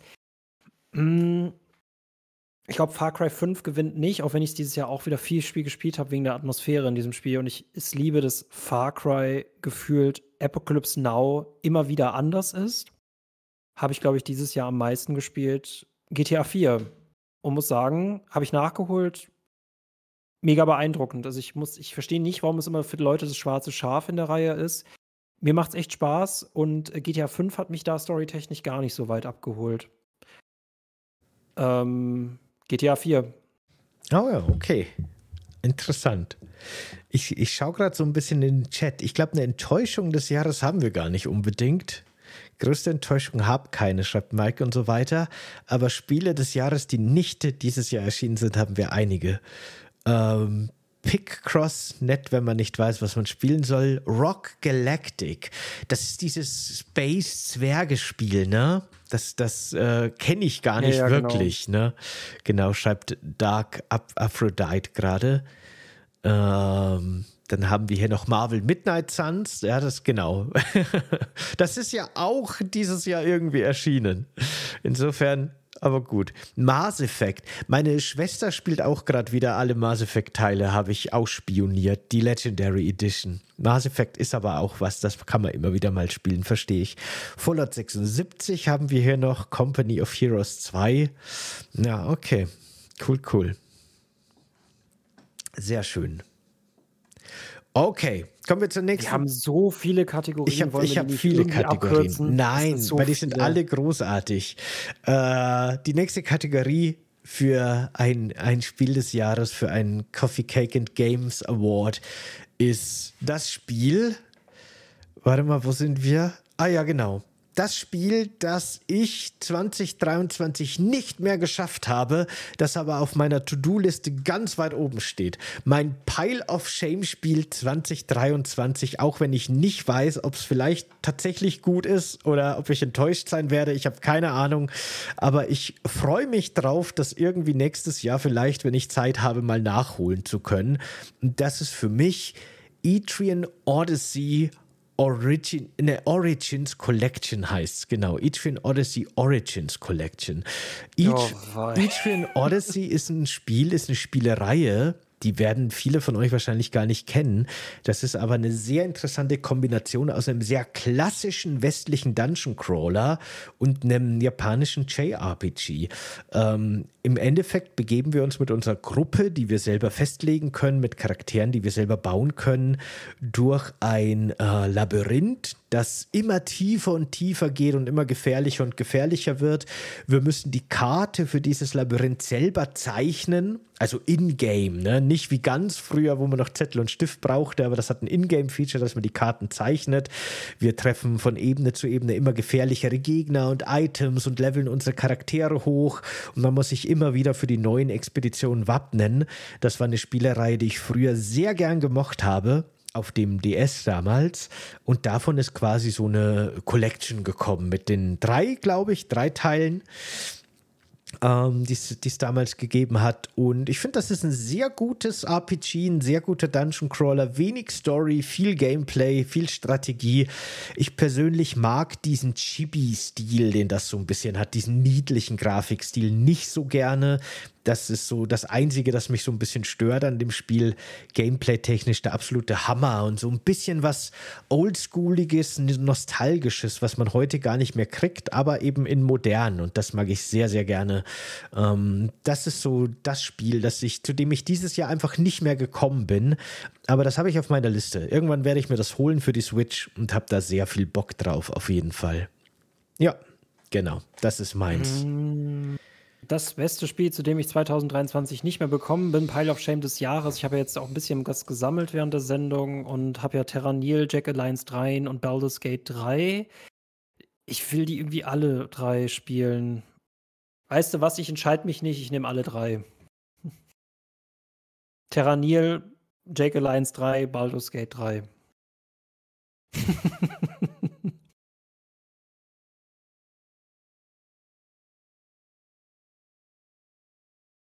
Du bist gemutet, ich höre dich nicht mehr. Oh, sind auch wirklich alles drei sehr interessante Spiele, die, die sehr empfehlenswert sind. Ist auf jeden Fall eine gute Wahl. Äh, Etrian mochte ich auf dem DS auch sehr gerne. Ich habe da noch ein paar rumliegen, schreibt Soleil, Soleil. Ja, wie gesagt, jetzt mit der Edition, mit der Collectors Edition, beziehungsweise mit der Complete Edition der Sammlung, na, ist ein guter Moment, um da wieder zurückzukehren, finde ich auch weiß ich nicht, ob First Person und RPG für mich vereinbar ist. Also das Erkunden dieser Dungeons, das man gerade gesehen hat im Video, ist quasi so ein bisschen rundenbasierend. Du darfst einen Schritt machen, alle Gegner machen einen Schritt. Du machst einen Schritt, alle Gegner machen einen Schritt.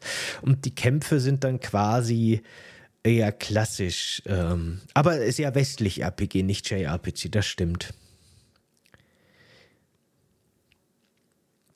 Was für ein Gaming-Monitor für PvP ich empfehlen kann. Äh, gar kein, leider.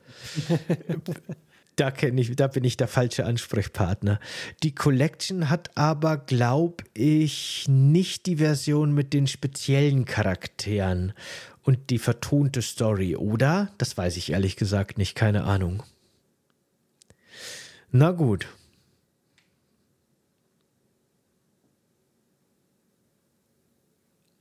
Resident Evil 4 werde es mir bald geben. Ah, ja, da hast du was, was Cooles vor dir auf jeden ja, Fall. Ja, da hast du was richtig Cooles vor dir. Vor allem, der kann jetzt direkt auch mit Separate Ways ja, ja, weitermachen. Total super, ja.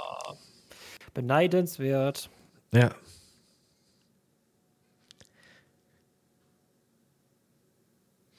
Jo, genau, sehr cool. Okay, nächste, nächste Kategorie die Überraschung, die positive Überraschung des Jahres.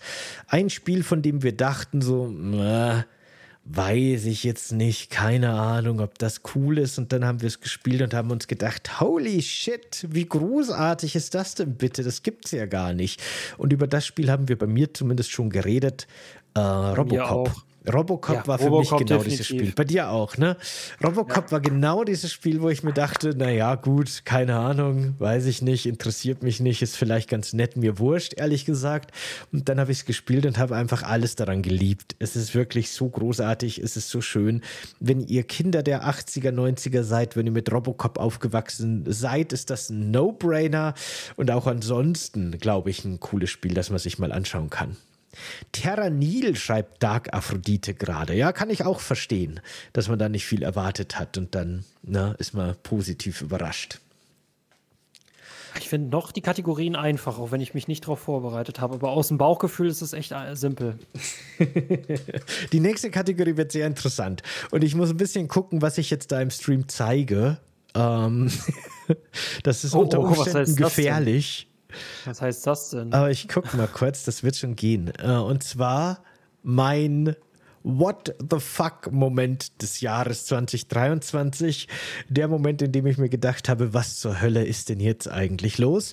Oh nein. Und das oh, oh. war die Modding Community von Resident Evil 4 Remake.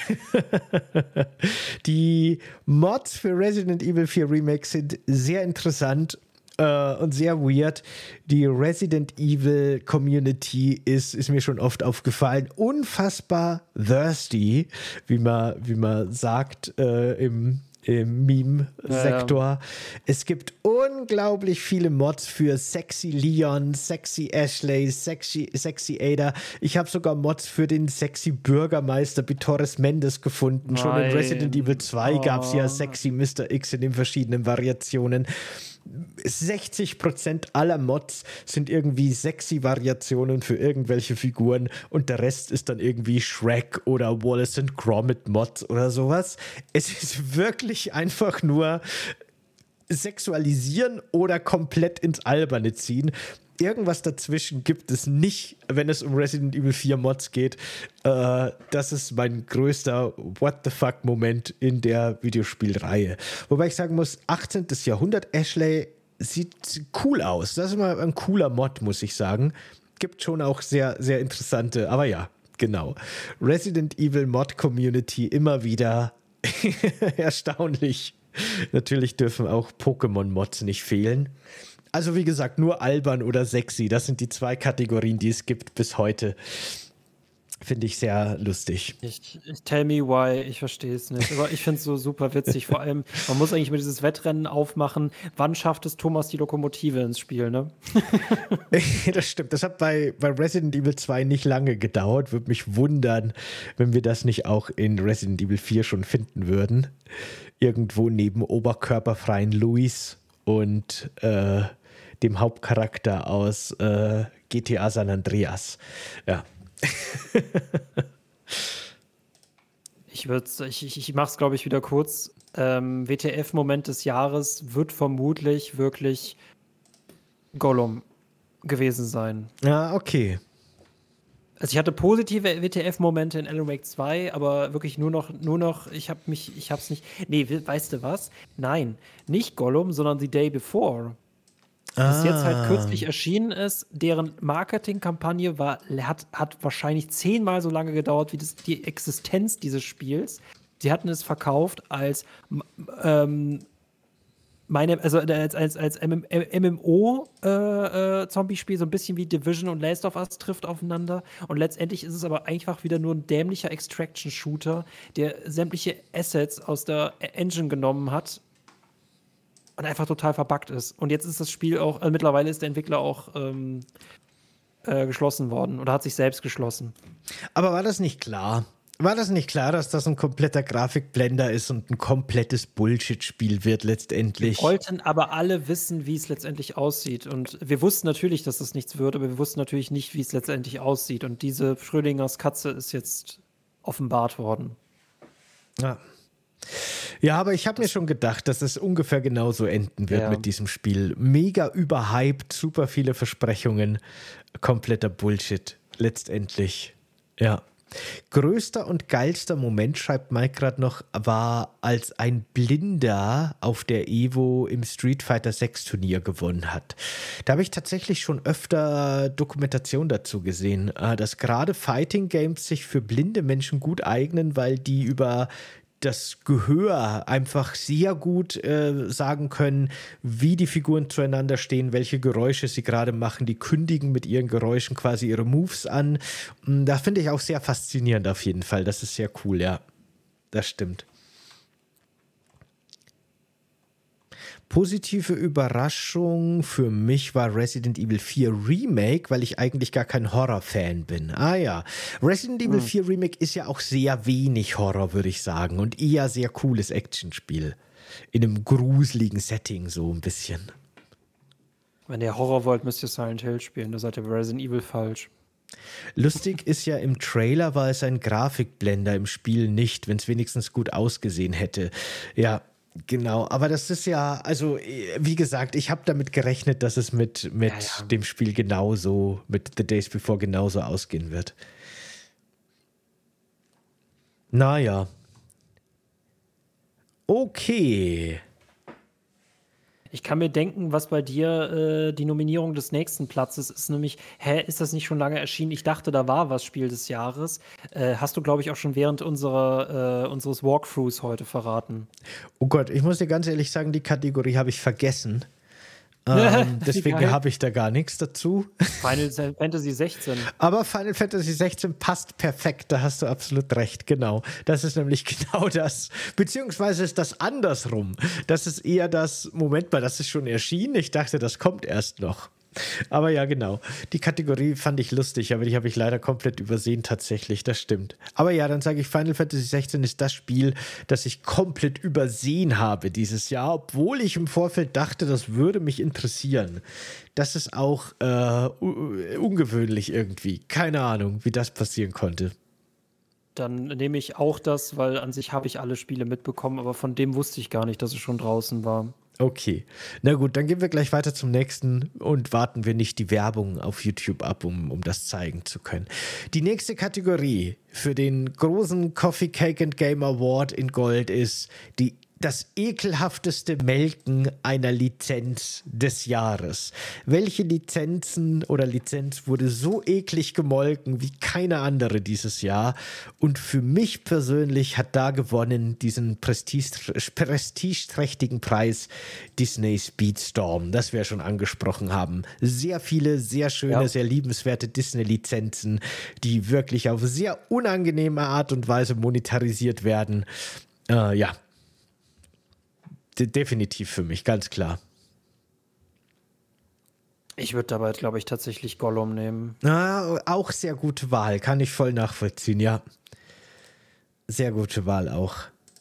Aber weißt du, Gollum fühlt sich für mich an wie was, wo was versucht wurde und die sind kläglich gescheitert. Aber ich habe das Gefühl, da war nicht von Anfang an die Intention, dass man eine Lizenz irgendwie einfach nur ausbluten lässt. Und hier ist halt das, da, da, der Kern des Spiels ist es, so richtig diese Lizenzen nochmal ordentlich zu melken. Walking Dead oder King Kong, ja, ja, genau, das ist auch sehr gut. Filino, die passen auch sehr gut, finde ich auch, ja. Ähm, ich fand die Nominierung heute bisher noch gar nicht schwierig. Na gut. Musste echt nicht lange nachdenken. Okay.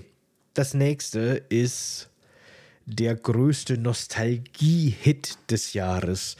Und Doch so einfach. Da mhm. haben wir ja auch schon drüber geredet. Für mich zumindest war das ganz klar äh, Checked Alliance 3, weil das eben genau diese ähm, ja genau das war, was ich von einem Nachfolger von Checked Alliance 2 erwartet habe, was aber 20 Jahre lang gebraucht hat, bis es endlich erschienen ist. Und ich finde es einfach sehr, sehr großartig. Checked Alliance 3 ist meine, mein, meine Lizenz, äh, mein Nostalgie-Hit des Jahres, definitiv. Kriegt dafür meinen goldenen Coffee Cake and Games Award für Nostalgie. Sogar noch vor Robocop. Oh, vor Robocop. Hm. Es war ein knappes Rennen, aber Checked Alliance oh. 3 hat gewonnen. Auch bei mir, ich habe es mittlerweile auch schon verraten. Ich finde es schön, wie sich das so durch die Sendung durchzieht, dass wir eigentlich unsere Nominierungen alle verraten haben, bis auf die, die du jetzt noch eingestreut hast, also für die Plätze. Äh, mein Nostalgie-Hit war definitiv Stronghold Definitive Edition. Hat mich gut abgeholt, ah, sinnvoll mh. modernisiert. Wie gesagt, ich wünsche mir die Komplett Edition, die dann wahrscheinlich nächstes Jahr erscheint. Mhm. Ja, kann ich auch gut verstehen. Äh, warum nicht? Kann ich euch nur immer wieder empfehlen. Okay, über meinen. Was, was wolltest du sagen? Noch? Ich wollte nichts sagen. Ach so. Ich wollt, nee, wollte nicht sagen. Über meinen ähm, Favoriten in der nächsten Kategorie haben wir auch schon geredet. Deswegen ist es auch keine große Überraschung. Mein Geheimtipp des Jahres. Ein Spiel, das dringend alle spielen sollte, weil es leider irgendwie zu Unrecht unter dem Radar von vielen durchgeflogen ist, ist äh, Marvel Midnight Suns das langweilige Marvel-Lizenzspiel, das aber in Wirklichkeit wirklich so gut ist, auch wenn man Marvel nicht mag. Das hat nichts mit Marvel-Fandom zu tun, sondern einfach nur damit, dass es wirklich ein gutes Spiel ist. Schön geschriebene Charaktere, schöne Charakterentwicklung, schönes Gameplay. Kann ich, ich empfehle es euch wirklich, wenn ihr rundenbasierendes Gameplay nicht komplett abstoßend findet, dann kann man damit echt einfach nichts falsch machen. Ist toll. Tolles RPG und äh, tolles, tolles Spiel. Voll zu Unrecht gefloppt, leider dieses Jahr. Geheimtipp des Jahres. Das ist jetzt echt schwierig. Und man darf eigentlich wieder, also gut, ich habe mal in einer Kategorie habe ich drei Sachen genommen, aber ich glaube, das spare ich mir. Also das wäre nicht gerechtfertigt. ähm, mein Geheimtipp des Jahres. Wird es jetzt Sea of Stars werden? Oder hm. Robocop hat schon einen Preis gewonnen, deswegen Sea of Stars. Hier gehörte der Award von Coffee Cake and Games Geheimtipp des Jahres. Das war wirklich sehr, sehr cool. In sehr vielerlei cool. Hinsicht. Das werde ich mir auch wirklich noch anschauen. Gerade jetzt, wo du auch noch mal Werbung dafür machst, äh, weil, weil bei dir weiß ich, dass du nicht irgendwie großartig Super Nintendo Nostalgie verblendet bist, was solche Spiele angeht. Ne? Das heißt, das Spiel muss schon definitiv auch was haben, was heute aus einer neutralen, Perspektive heraus noch sehr interessant ist. Das, äh, ja, ist für mich nochmal ein Grund mehr, mir das wirklich nochmal äh, anzuschauen. Sehr cool. Punch Club ja, 2 lese ich gerade noch als Geheimtipp im Chat. Ich habe Punch Club 1 gespielt und fand es sehr lustig. Kann ich mir vorstellen, dass der zweite Teil auch sehr cool ist. Quasi ein Fight Club Management Spiel so ein bisschen, wo man seinen Boxer oder auch Street Boxer, je nachdem, so ein bisschen Live-Simulationsmanagement mäßig irgendwie trainieren muss. Ein lustiges Spiel. Nostalgie geht an Street Fighter 6, schreibt Mike gerade noch. Ah, okay, ja, kann ich auch verstehen. Du alter Fighting-Bär,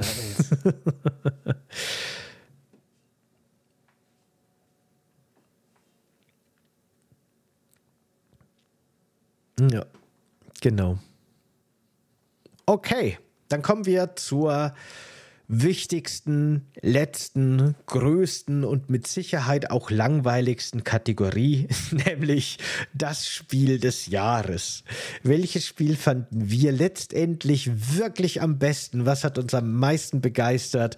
Was hat den goldenen Kuchen 2023 verdient? Und äh, was konnte sich in diesem sehr prall gefüllten Jahr gegen alles andere durchsetzen. Es fiel mir wirklich nicht leicht dieses Jahr, mich für ein Spiel zu entscheiden. Es gab so viele gute Spiele, die ich wirklich gerne irgendwie äh, hier die, die, die Krone, den goldenen Kuchen verliehen hätte. Aber ich muss einfach sagen, alles in allem konnte sich Zelda Tears of a Kingdom bei mir durchsetzen als bestes Spiel des Jahres. Wirklich dicht gefolgt von zum Beispiel auch Baldur's Gate 3, auch das natürlich sehr großartig, aber wenn ich mir so angucke, was habe ich am meisten gespielt, an was kann ich mich auch wirklich noch am besten erinnern, was hat die meisten erinnerungswürdigen Momente erzeugt, wo hatte ich am meisten Spaß und ähm, was hat mich am meisten beeindruckt, dann war das definitiv Zelda Tears of a Kingdom. So viele coole, neue, interessante Mechaniken, so cool nochmal auf Breath of the Wild aufgebaut. Dieses sehr einfache und trotzdem sehr vielfältige und komplexe Fahrzeugbausystem, äh, gemischt mit dem Survival-Aspekt, mit den Kämpfen, mit dem Waffenfusionieren. So viel Raum für kreativen Blödsinn, so viel cool designte Rätsel. Ähm, so viel Physikspielereien, so eine schöne Sandbox habe ich einfach wirklich lange nicht mehr erlebt. Hatte ich äh, sehr viel Bock drauf, hat mich sehr begeistert. Auf jeden Fall mein, mein Spiel des Jahres. es sei ihm gegönnt, es sei euch allen gegönnt, Nintendo-Menschen da draußen. Vor allem, dass du da ja solche Go-Karts bauen kannst. Zum Beispiel, ja. Es ist, es ist wie Lego-Technik nur im Zelda-Universum, ne? Äh, ja, vielleicht ein bisschen. Warum nicht? Ja. Warum nicht? Boah, bestes Spiel des Jahres. Ich finde solche Nominierungen auch immer mega langweilig, weil man versucht dabei, so ein mega komplexes Bild wie so ein Gaming-Jahr auf ein Spiel runterzubrechen. Ähm, Ga ganz kurz, schreibt hm? schon mal in den Chat, was euer Spiel des Jahres ist. Das würde mich wirklich noch interessieren. Genau, aber jetzt, Entschuldigung, weiter geht's. Nee, kein Thema. Kein Thema, ich war ja gerade beim Spannungsaufbau ja. und deswegen, wenn du mich unterbrichst, baust du die Spannung ja immer nur weiter auf. Genau. Deswegen, ich müsste jetzt eigentlich fünf Minuten lang durchreden, bevor ich überhaupt irgendwas gesagt habe. Ähm, ich glaube, mit all meinen Erwartungen, ich, ich glaube, die Spiele, bei denen ich mir nicht viel gedacht habe, die waren viel besser als die Spiele, auf die ich mich lange gefreut habe und dann letztendlich nichts draus geworden ist. Deswegen, da hat Starfield mich auf jeden Fall in eine sehr, sehr tiefe Space-Schlucht fallen lassen. Und ein Spiel, mit dem ich wirklich mit wenig Erwartung rangegangen bin, das mich wirklich krass überzeugt hat. Also wirklich, wo man sagen kann, der Kontrast war wirklich gigantisch. Kann meinetwegen Robocop noch seinen zweiten Award heute kriegen als bestes Spiel des Jahres für mich von 2023. Oh. Einfach, ja, ganz ehrlich, nämlich wenn mit wenig, mit, mit Charme und mit Witz und einfach, einfach clever daherkommt. Sowas reicht mir schon. Da brauchst gar nicht das Riesenteil Epos zu sein. Ich weiß, ich habe Baldur's Gate 3 nicht gespielt. Ich fände es schlecht, einem Remake diesen Preis zu geben, aber nein, Robocop gehört dir. Ja, es ist keine Entscheidung, die ich abwegig finde. Ganz und gar nicht, wirklich. Ich bin sehr positiv überrascht. Aber das hätte ich tatsächlich jetzt auch nicht gedacht. Robocop Game des Jahres. Ich meine, warum nicht? Sehr cool. Sehr cool. Sowas, sowas verdient einfach nur mehr Lob. Ja, ja wirklich. Äh, was haben wir denn im Chat alles? Street Fighter 6. Mike, du hast mir jetzt echt Bock auf Street Fighter 6 gemacht oder Interesse dran geweckt. Sobald das mal irgendwie günstiger ist oder so, werde ich mir das definitiv anschauen dicht gefolgt von Bayonetta Origins. Ja, ich habe es vorher schon mit, ähm, wie hieß es, dieses im Rhythmus Hi-Fi Rush gesagt. Äh, mhm. Dieses Kampfsystem liegt mir nicht so, deswegen, das interessiert mich nicht so. Aber Street Fighter 6, okay. Slay the Princess, was war denn das gleich nochmal? Das sagt mir was auf jeden Fall. Das ist doch so ein Horror, oder? So ein weirdes Horrorspiel, ne? Von dem habe ich auch sehr viel Gutes gehört, tatsächlich. Ich mache mal hier schnell Ö, ups. Ja, sieht man im Stream. Ich mache mal hier schnell äh, einen Steam-Trailer an. Das wollte ich mir tatsächlich auch schon anschauen. Das habe ich dann aber komplett vergessen. Ich habe viel Gutes drüber gehört. Ähm ja, vielleicht muss man sich das nochmal genauer anschauen, auf jeden Fall. Ist auf jeden Fall eine hm. gute Empfehlung, finde ich, zu alt für. Soll interessant sein. Resident Evil 4 Remake, mein klarer Gewinner, gehört auch zu meinen Favoriten, auf jeden Fall. Baldur's Gate 3 natürlich, ja, auch das zählt zu, meinem, zu meinen Favoriten, ganz klar. Beste Demo, die ich dieses Jahr gespielt habe, war Ensured. Enshrouded. Nee, Enshrouded. Enshrouded, das ist das deutsche ja. Valheim. Da bin ich auch mega gespannt ah, drauf. Ja. ja, ja, das sagt mir was. Okay, alles klar. Mhm. Habe ich ja mir aber noch nicht angeguckt. Äh, Street Fighter 6 haben wir noch mal von Solail.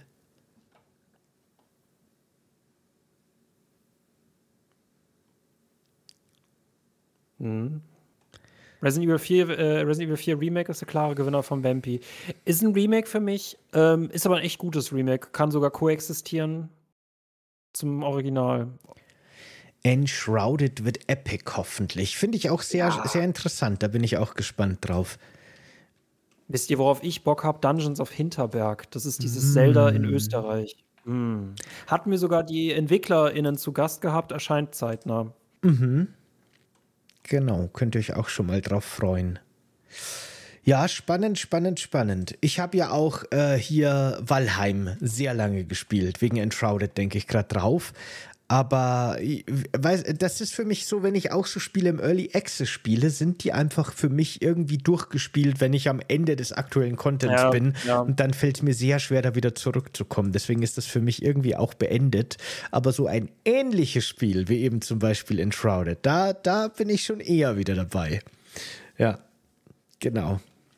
Warhammer 40k Rogue Trader. Ach so, nee, warte mal. Das hast du noch nie gespielt. Company of Heroes 3. Okay. Da stecke ich auch so gar nicht drin, ehrlich gesagt. Äh, ja. Ja, cool. Ja, ich, bin, ich merke, ne, im Vergleich zu dem letzten äh, Rückblick, den wir gemacht haben zum Jahr 2022, da sind wir echt gemütlich durchgegangen und dann haben wir auch viel über Last of Us gelästert und über Callisto-Protokoll. bin ich nach diesem Jahr, jetzt auch nach diesem Rückblick, richtig erschlagen, muss ich sagen. Ist ja auch sehr viel länger geworden, als wir geplant haben. Aber ich hab dir gesagt, das kriegen wir nicht mit zwei Stunden hin. Ja, ist ja auch okay. Ich lese gerade noch, das wäre auch eine interessante, ein interessanter Punkt nochmal gewesen. Ich lese von Darkness gerade noch, das Highlight des nächsten Jahres ist für ihn Senua's Saga Hellblade 2. Uh, da müsste ich jetzt mal gucken, was für nächstes Jahr konkret angekündigt ist. Das kann ich jetzt spontan gar nicht sagen. Auf Hellblade habe ich tatsächlich auch Bock. Ich fand den ersten Teil wirklich sehr atmosphärisch, sehr cool inszeniert. Leider echt kein gutes Kampfsystem, aber alles drumherum wirklich sehr, sehr schön. Hat mir auch gut gefallen. Aber fällt mir gerade spontan irgendwie ein Jahr für 2024 ein, ich bin aufs Gothic Remake gespannt, oh, aber das wäre wieder nur ein Remake. Aber Leute, Frostpunk 2 2024. Ich will jetzt nicht Themenwoche sagen. Auf Frostpunk 2 freue ich mich und auf das Silent Hill 2 Remake, um es zu zerpflücken. Ich gucke gerade so ein bisschen, was mir Google da als erstes so ausspuckt. Ne? Da sind ja wirklich ein paar interessante Sachen dabei. Stalker 2, sehr interessant finde ich. Avowed, also dieser, dieses Skyrim-artige ah. Spiel von Obsidian. Sieht auch sehr Obsidian interessant aus. Hm, bin ich auch gespannt. In Obsidian we trust, ja. Was ich jetzt hier gerade nicht sehe, ist State of Decay 3. Ich weiß nicht, ob das vielleicht erst sogar noch später erscheint oder noch kein Datum hat. Aber da bin ich auch sehr gespannt drauf. Ähm, mochte den zweiten Teil echt ganz gerne, den ersten auch, aber vor allem den zweiten. Ja, ja, doch, doch. Viele, viele interessante, coole Spiele, die uns auch nächstes Jahr noch erwarten. Bin ich sehr gespannt drauf. Aber dann würde ich sagen, das war jetzt unser Rückblick und unsere Awards für 2023. äh, war ein ereignisreiches und prall gefülltes Jahr. Wir hätten es easy doppelt so lang heute machen können, wenn wir wirklich Richtig. noch auf alle Details eingegangen wären. Aber das waren so für uns persönlich so die, die Highlights und das, was hängen geblieben ist. Ähm, schön, dass ihr mit dabei wart. Hat mich sehr gefreut. Schön auch so viel Input aus dem Chat zu kriegen. Viele Spiele, die ihr jetzt genannt habt, werde ich mir wirklich, die kommen definitiv auf meine Liste. Schaue ich mir die nächsten Wochen und Monate noch an, wenn ich irgendwie Zeit habe, neben dem ganzen anderen Zeug, das nach neu released. Äh, hat mich sehr gefreut. Schaut gerne, wenn ihr es nicht schon getan habt, auf unserem YouTube-Kanal vorbei oder abonniert den Podcast im RSS-Feed, um ganz, ganz viele Folgen, auch zu teilweise Spielen, die wir jetzt gerade besprochen haben, nochmal ausführlich zu hören und wenn euch das Projekt gefällt, ne, Steady, eine gute Anlaufstelle, um das Ganze zu unterstützen und noch mehr coolen Premium-Content zu kriegen. Danke fürs Dabeisein und tschüss erstmal an der Stelle. Ciao Leute, danke euch. So, und wir machen jetzt auf jeden Fall, wie versprochen, noch weiter mit Resident Evil Survivor. Ich habe schon alles vorbereitet, wie gesagt, kurz reingespielt. Weirder Spin-off, aber ich glaube eigentlich gar kein so schlechtes Spiel. Ich bin sehr gespannt jetzt drauf. Aber da das Ganze jetzt ein bisschen länger gedauert hat, würde ich sagen, machen wir kurz Pause, so zehn Minuten oder so. Und dann bin ich auf jeden Fall wieder da Michael, du verabschiedest ich dich? Ich verabschiede mich. Okay. Ich verabschiede mich und wünsche euch eine epische Zeit im Resident Evil Survivor. Aber danke, äh, danke, danke fürs dabei gewesen sein. Genau. Und danke auch für cool. die Einladung. Jojo, klar. Leute, es wird noch epischer mit 2024. Ja. Ich, wobei ich will nicht noch ein Jahr haben, das noch krasser ist als dieses. Ich glaube, ich will auch wieder auf Diät sein. ja, gucken wir mal, was 24 alles kommt. Ich glaube, erstmal Gefühl zumindest lässt jetzt noch nicht so nach mit Release-Titeln, die interessant sind. Gucken wir mal, wie das ja dann wirklich wird und was verschoben wird und so. Na schön. Michael, dann sage ich schon mal Tschüss zu dir. Ich habe mich gefreut. Möge der Kuchen mit euch sein. Danke. Genau. Euch. Ciao. Ciao.